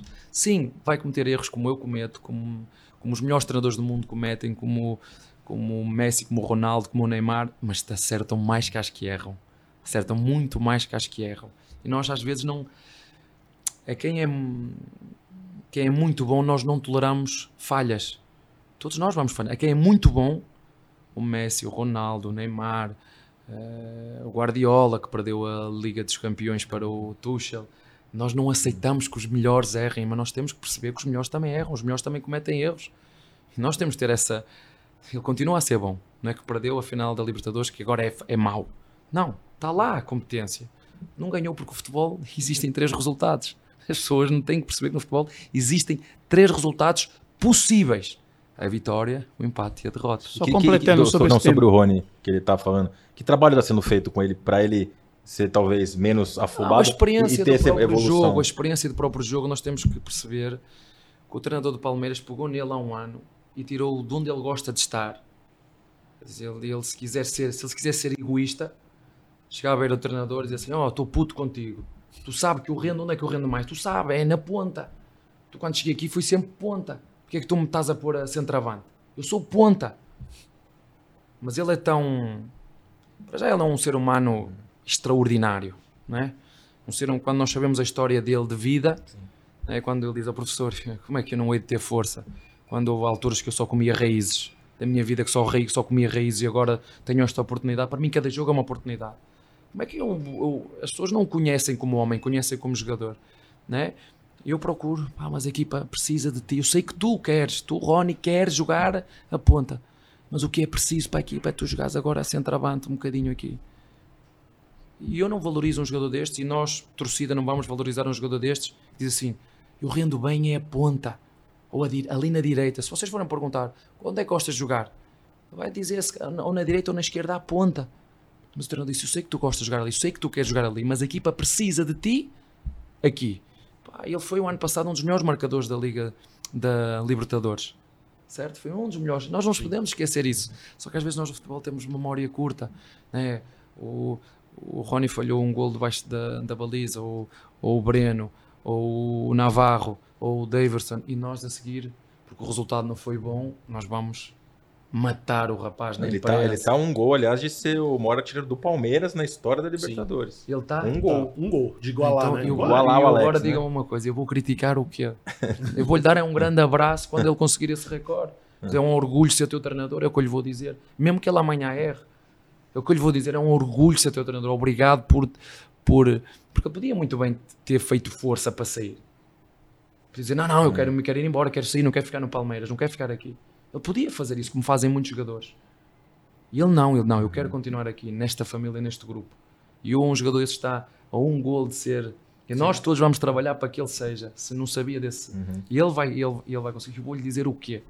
É uma palavra que eu tenho para ele é obrigado por fazeres parte do nosso elenco. É o que eu lhe digo. É mais um gol, ele iguala o Alex, que é o maior artilheiro do Palmeiras em Libertadores. E o ano passado, outro que tinha a oportunidade de fazer isso era o William. William, William Bigode. Ele também tá. Tem, esses dois têm a mesma quantidade de gol. É Por isso é que nós às vezes temos que lembrar, eu quando falo que às vezes nós olhamos muito para o lado negativo das coisas, afinal, Rony tem recordes e marcas extraordinárias comparado com os melhores de sempre do Palmeiras. Certo? Certo. É vocês que vocês Sim, estão a dizer, eu estou a confiar em vocês. Não, não é não, tá Né? correto. É verdade. E me, O que é que eu vou dizer para ele? E me parece que atenua um pouco a sua necessidade da busca pelo 9. Eu não sei qual que é o seu sentimento em relação a isso, qual que é. Não, nós sabemos, eh, temos um, um- um jogador no clube eh, que pode acabar um ciclo, né? porque a gente sabe que no futebol hoje é uma coisa, amanhã pode ser outra, e, procuramos isso, mas isso foi desde o dia em que, em que nós chegamos aqui, mas não, nada altera a confiança que temos nos jogadores que temos, e eles têm sido extraordinários. O Daverson quando entra, o Navarro, que nós acreditamos também muito no Navarro, é um jovem, às vezes quando digo às pessoas, jovem, tenham calma, tenham paciência. Quando nós acreditamos, temos que dar. Nós, o- o Everton, eu às vezes digo ao ao Gabriel Menino: Ó Gabriel Menino, pergunta lá ao Everton quando é que ele começou a ganhar a sério e a ganhar títulos. Ele diz: Ah, foi quando eu tinha 30 anos, quando vim para o Palmeiras a partir dos 30. E o Gabriel Menino tem 20 ou 21, já tem 5 títulos. E o, e o Everton teve a ralar, mas dizem a trabalhar, a ralar, a malhar, a, a ralar A ralar. a, a- ralar até aos 30 e o menino com 20 já tem 4 ou 5. Tem Olimpíada, tem Copa, tem eh, Supercopa, tem Paulista, tem tudo. E, o, e, o, e tudo muito cedo. E o Everton teve que ralar. Pergunta ao Everton até quanto tempo andou a ralar para ganhar o primeiro título. Andou 10 anos para ganhar o primeiro título. E isto tem que ser um exemplo para os mais novos. Umas vezes aparece mais cedo, outras vezes aparece mais tarde, mas o trabalho, o ralar, você chama aqui trabalho, trabalho duro, não há outra. O segredo é tão simples, tão simples, tão simples como tu isto. É trabalho duro. Trabalho, trabalho, trabalho e trabalho. De forma consistente. Porque trabalhar só uma semana, acho que toda a gente consegue. Trabalhar um mês, também. Um ano, também acredito. Uma carreira é para poucos. É para poucos. Por isso é que os melhores jornalistas são muito poucos, os melhores jogadores são muito poucos, os melhores treinadores são muito poucos. Estar uma carreira de forma consistente a aprimorar, a melhorar, a afinar, a inovar é muito difícil. Vocês viram houve uma tenista agora que conseguiu o auge Sim, a Bart. Como é que é? É, Sim, isso, é, e- tem- foi- se aposentou com 25 anos. e ela disse: Eu sei o sacrifício e o trabalho que dá para estar em primeiro. Não estou disposta a mais. Uma opção dela. E eu admiro a opção dela. É muito difícil manter este nível e eu sei o quanto custa. Retiro-me como número um. Você, você entrou, você entrou num ponto interessante que eu queria saber a tua opinião, embora não tenha muito a ver com o Palmeiras, mas indiretamente também tem, o esporte em geral, que aumentou muito, até por exemplos de atletas jovens que sucumbem à pressão, começou a se discutir mais saúde mental, né? No, no, no esporte, de um modo geral, a pressão que a pessoa sofre e às vezes ela não está preparada para ter esse, é, é, esse peso para carregar. É, como que você ou a tua é, é, estrutura, teu staff, trabalham isso? Se vocês conseguem se antecipar, detectar situações que podem gerar isso? Olha, é, é mostrar-lhes exe- exemplos, falar de exemplos que aconteceram. Por exemplo, sabe, hoje em dia nós queremos profissionalizar cada vez mais os jovens mais cedo. Vocês estão a ver em tudo. Na Fórmula 1, nunca aconteceu na Fórmula 1 haver tantos pilotos jovens. Cada vez mais jovem. Na Fórmula 1, no futebol, em tudo. E isso tem um desgaste terrível. As pessoas ficaram chateadas. Ah, porque é que o treinador disse para o Hendrick ir para, para a Disneyland? Por isso mesmo. Porque quanto mais cedo tu te profissionalizares, tu vais chegar a uma altura com ela com 25 anos e isso acabou para mim. Sabe porquê? Porque ela participa aí dos 10 ou 11 ou 12 começou a, a começar a trabalhar a profissional. O que é que acontece aqui? O que acontece aqui? No futebol não. Mas se eu pegar num, num moleque de 14 anos ou 16 e metê-lo a trabalhar na minha empresa, nós vamos chamar o quê? Exploração de trabalho menor. É isso que vamos dizer aqui. Aqui, aqui não sei se eu estou a perguntar porque eu não sei. No Portugal é assim. Se eu pegar num moleque de 15 anos e o puser a trabalhar na empresa, a trabalhar, a fazer um trabalho qualquer. É que existe, no Brasil existe coisas específicas, existe o que é o trabalho de aprendiz, mas são situações. Mas às vezes a gente diz, ah, é, exploração sim, sim. do trabalho infantil. Mas claro. para isso é exploração o, infantil. O, contexto está claro. O contexto a gente entendeu. Então quer dizer, se eu pego num jogador de 15 anos ou 14 anos, já começo ele a fazer de profissional, a querer que ele vá para a equipa principal, levar para o um mundial. Eu culpa, eu vou dizer quem é a culpa. É dos pais, eu também sou pai, é dos pais, é dos empresários e muitas vezes uh, clubes mal estruturados. Que não, não, não, meta, meta, vai, vai, vai, vai, vai, vai. E ele depois 14, profissional com 14, profissional com 15, profissional com 16. Ele quando tiver 21, 22, 23, 27, está farto. Vai dizer, não, olha, vou renunciar à seleção, já não quero mais, quero ficar... Já está farto. E nós estamos, mas não é só no futebol, nós estamos. A, a Fórmula 1 é assim, chega uma altura, está farto, um ano, dois, três, começa a ser tão. Vocês têm outro. Um, como é chama aquela tenista tailandesa? Ah, não, meu saco, é japonesa. Vocês veem, eu.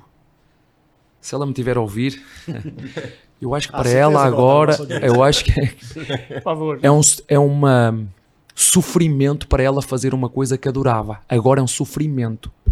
Sim. É um sofrimento fazer uma coisa que ela adorava, que era jogar ténis.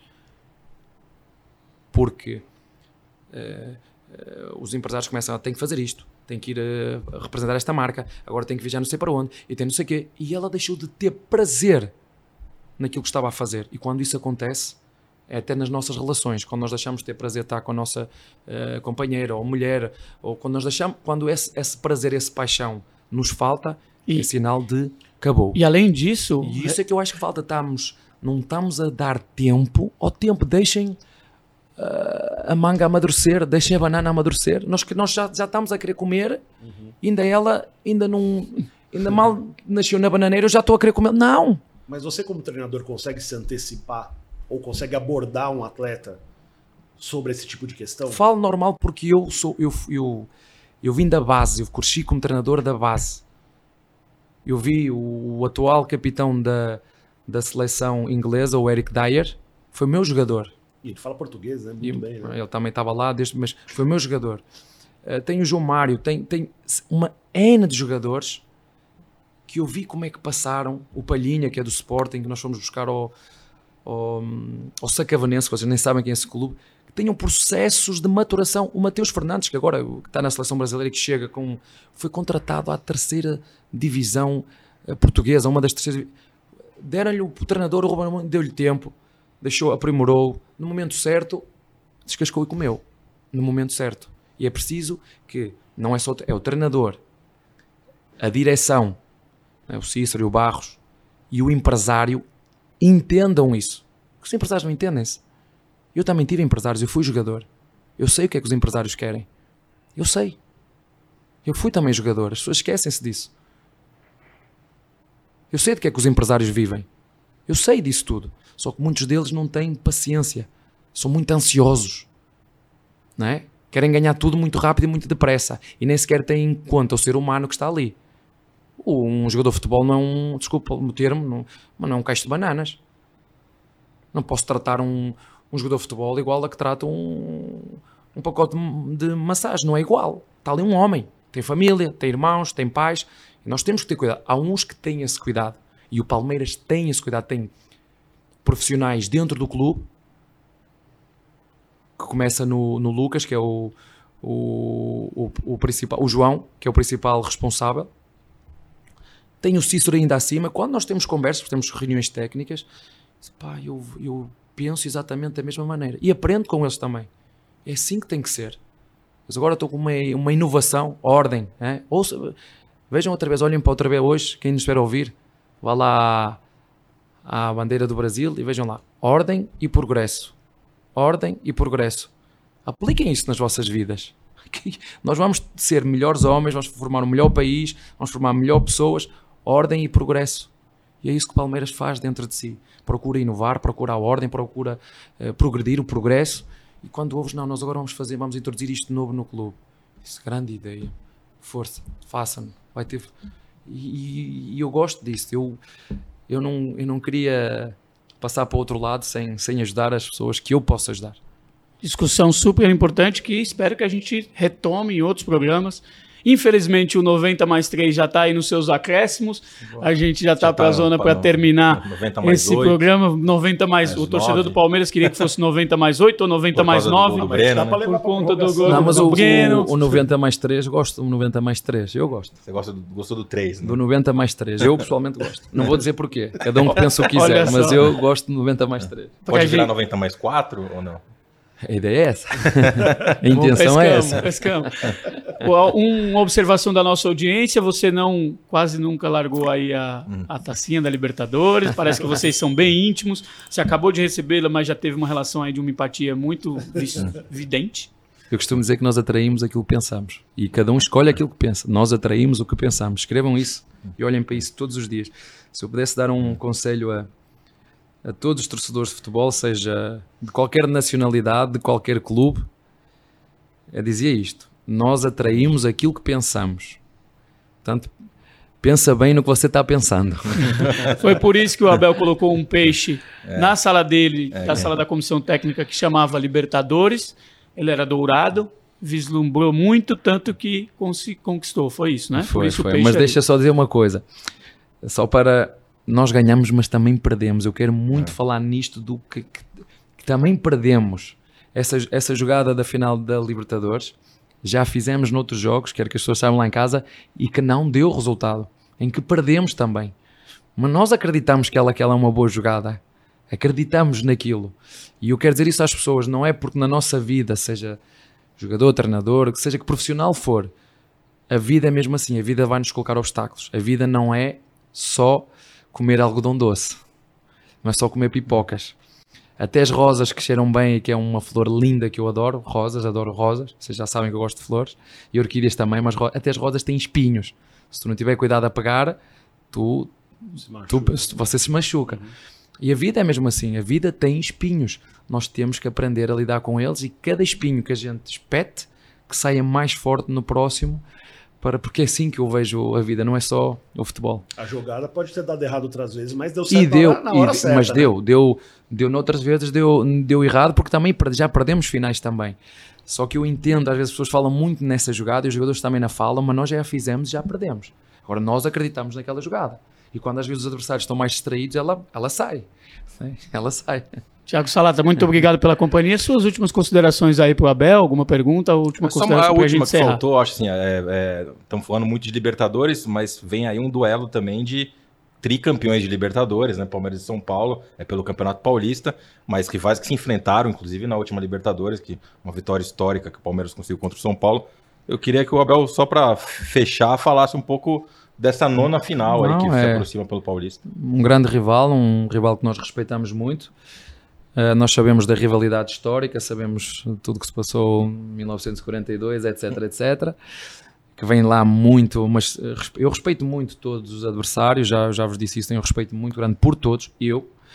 Um, e espero que os nossos torcedores se revejam nestas palavras do respeito. Sim, dentro das quatro linhas a intenção é só uma, queremos ganhar e vamos tudo fazer para que isso, que isso, que isso aconteça um, e acima de tudo que sejam dois grandes jogos de ida e volta e que no final o Palmeiras seja o vencedor. Essa é a nossa intenção.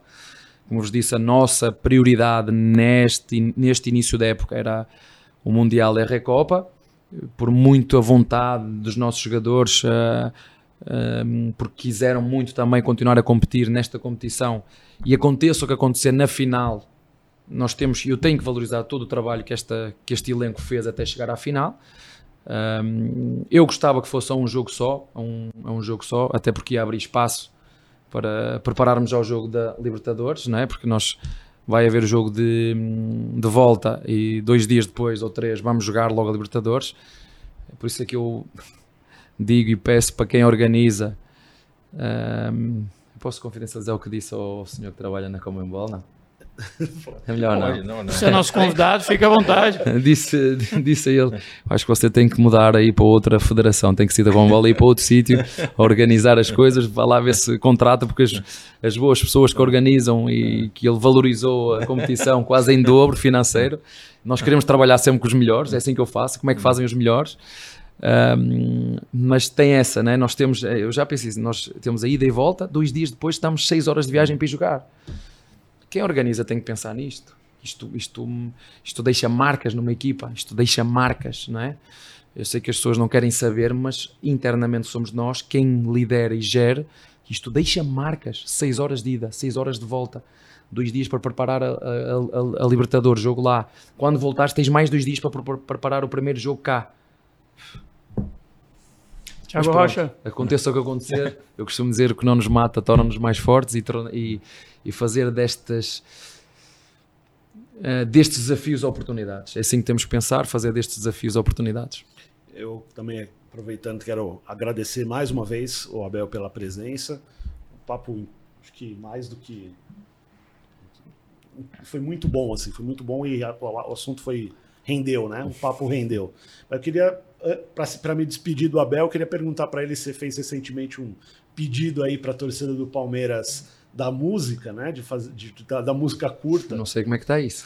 Mas se, não, o, o, faltou saber o que, que você quer que, este, que, tenha nessa música. Você acha que tem alguma coisa que alguma coisa não, que você é, queira é, ouvir? É, é algo que música? nos inspire, algo que nos leva a dar mais, algo que nos uh, nos faça ir mais no fundo ou no interior de cada um de nós para dar mais um pouco. É? Quando nós acharmos que aquilo, porque eu falei mais para os momentos mais que é preciso puxar, porque quando as coisas correm bem, estão bem, algo mais de, de intrínseco que venha lá de dentro, não é? ir, ah, não sei, ah, nos, algo que nos lembre de que é preciso dar algo mais. Só, só isso. Tem uma é música um que você goste mais das que eles cantam? Das atuais? Não, eu gosto muito, mas é quando falamos, eu, por isso é que eu olho quando eu falo em Uh, inovação e progresso é isso. O que está bem, está feito. Está bem feito, espetacular. Top. Não, não, olhamos para a história do Brasil, está espetacular. Olhamos para a seleção do Brasil, espetacular. Ganhamos 5, né? fomos penta. Uhum. Mas já não ganhamos há quanto tempo? Desde 2002, são 20 anos. É, para, o que fizemos está bom, mas é, é, é isto, é preciso inovar. E quando eu falo que o Palmeiras fez está ótimo, está espetacular, Ordem e progresso, ordem e progresso. Metam estas duas palavras na vossa cabeça, olhem todos os dias para ela, porque é isso que nós precisamos. Ordem e progresso, ordem e progresso, ordem e progresso. E por falar em podcast, deixando também dizer às pessoas que nos estão a ouvir lá em casa. Temos essa audiência? Temos. Mas dizer-vos o seguinte: eu também aprendo podcast que ouço de outros treinadores, de outros jogadores. É muito fácil tu encontrar, se fores ao, ah, ao, ao Spotify, não é? porque isto vai estar claro, no Spotify sim, seguramente. Claro há muito e bom para quem quer, para quem quer aprender, para quem quer o progresso. Quem quiser ficar da mesma maneira, não vai, vai ser sempre a mesma coisa e, e essas pessoas chegam a uma altura, falam, falam, falam, falam, mas falam sempre a mesma coisa e deixa de ter graça, deixa de, de haver inovação. Quando começa a ser inovação, até com mais pessoas, nossa esposa, ela não gosta que faças sempre a mesma coisa, não é? Gosta que tu que tu percas tempo a pensar naquilo que ela gostava de receber, que percas tempo a pensar naquilo que ia gostar de fazer, que é sinal que tu estás a dedicar tempo a essa pessoa. E portanto eu penso muito nisso. Ordem e progresso. Ordem e progresso, ordem e progresso em tudo aquilo que nós, que nós fazemos. E aí está. Eu não sou brasileiro, sou português.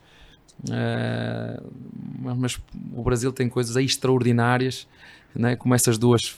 Porque, porque, porque, porque é que vocês me dizem assim? Ah, porque é que tu te lembras dessas duas palavras? Todos os, em Portugal não tem, nós não cantamos o hino a cada jogo. Vocês cantam o hino aqui. Nós lá não. Eu gosto disso. E cada vez que olho, vejo lá, está, aparece a bandeira do Brasil. É impossível eu não, decorar, eu não decorar estas duas palavras. Todos os jogos, e são muitos, nós jogamos muitos. Você... É impossível eu não declarar. Está lá, tu olhas, está lá. Ordem, progresso, ordem, progresso, ordem, progresso. Da minha parte, para encerrar, como você é português, está vindo aqui. Melhor de mim, da Marisa. Tá aí no seu livro. Eu acredito é uma boa sempre forma de encerrar. que o melhor de nós está por chegar.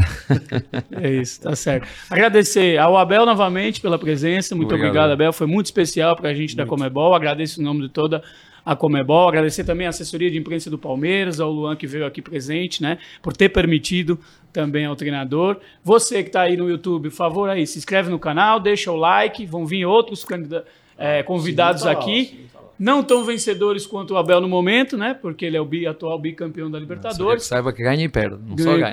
perde.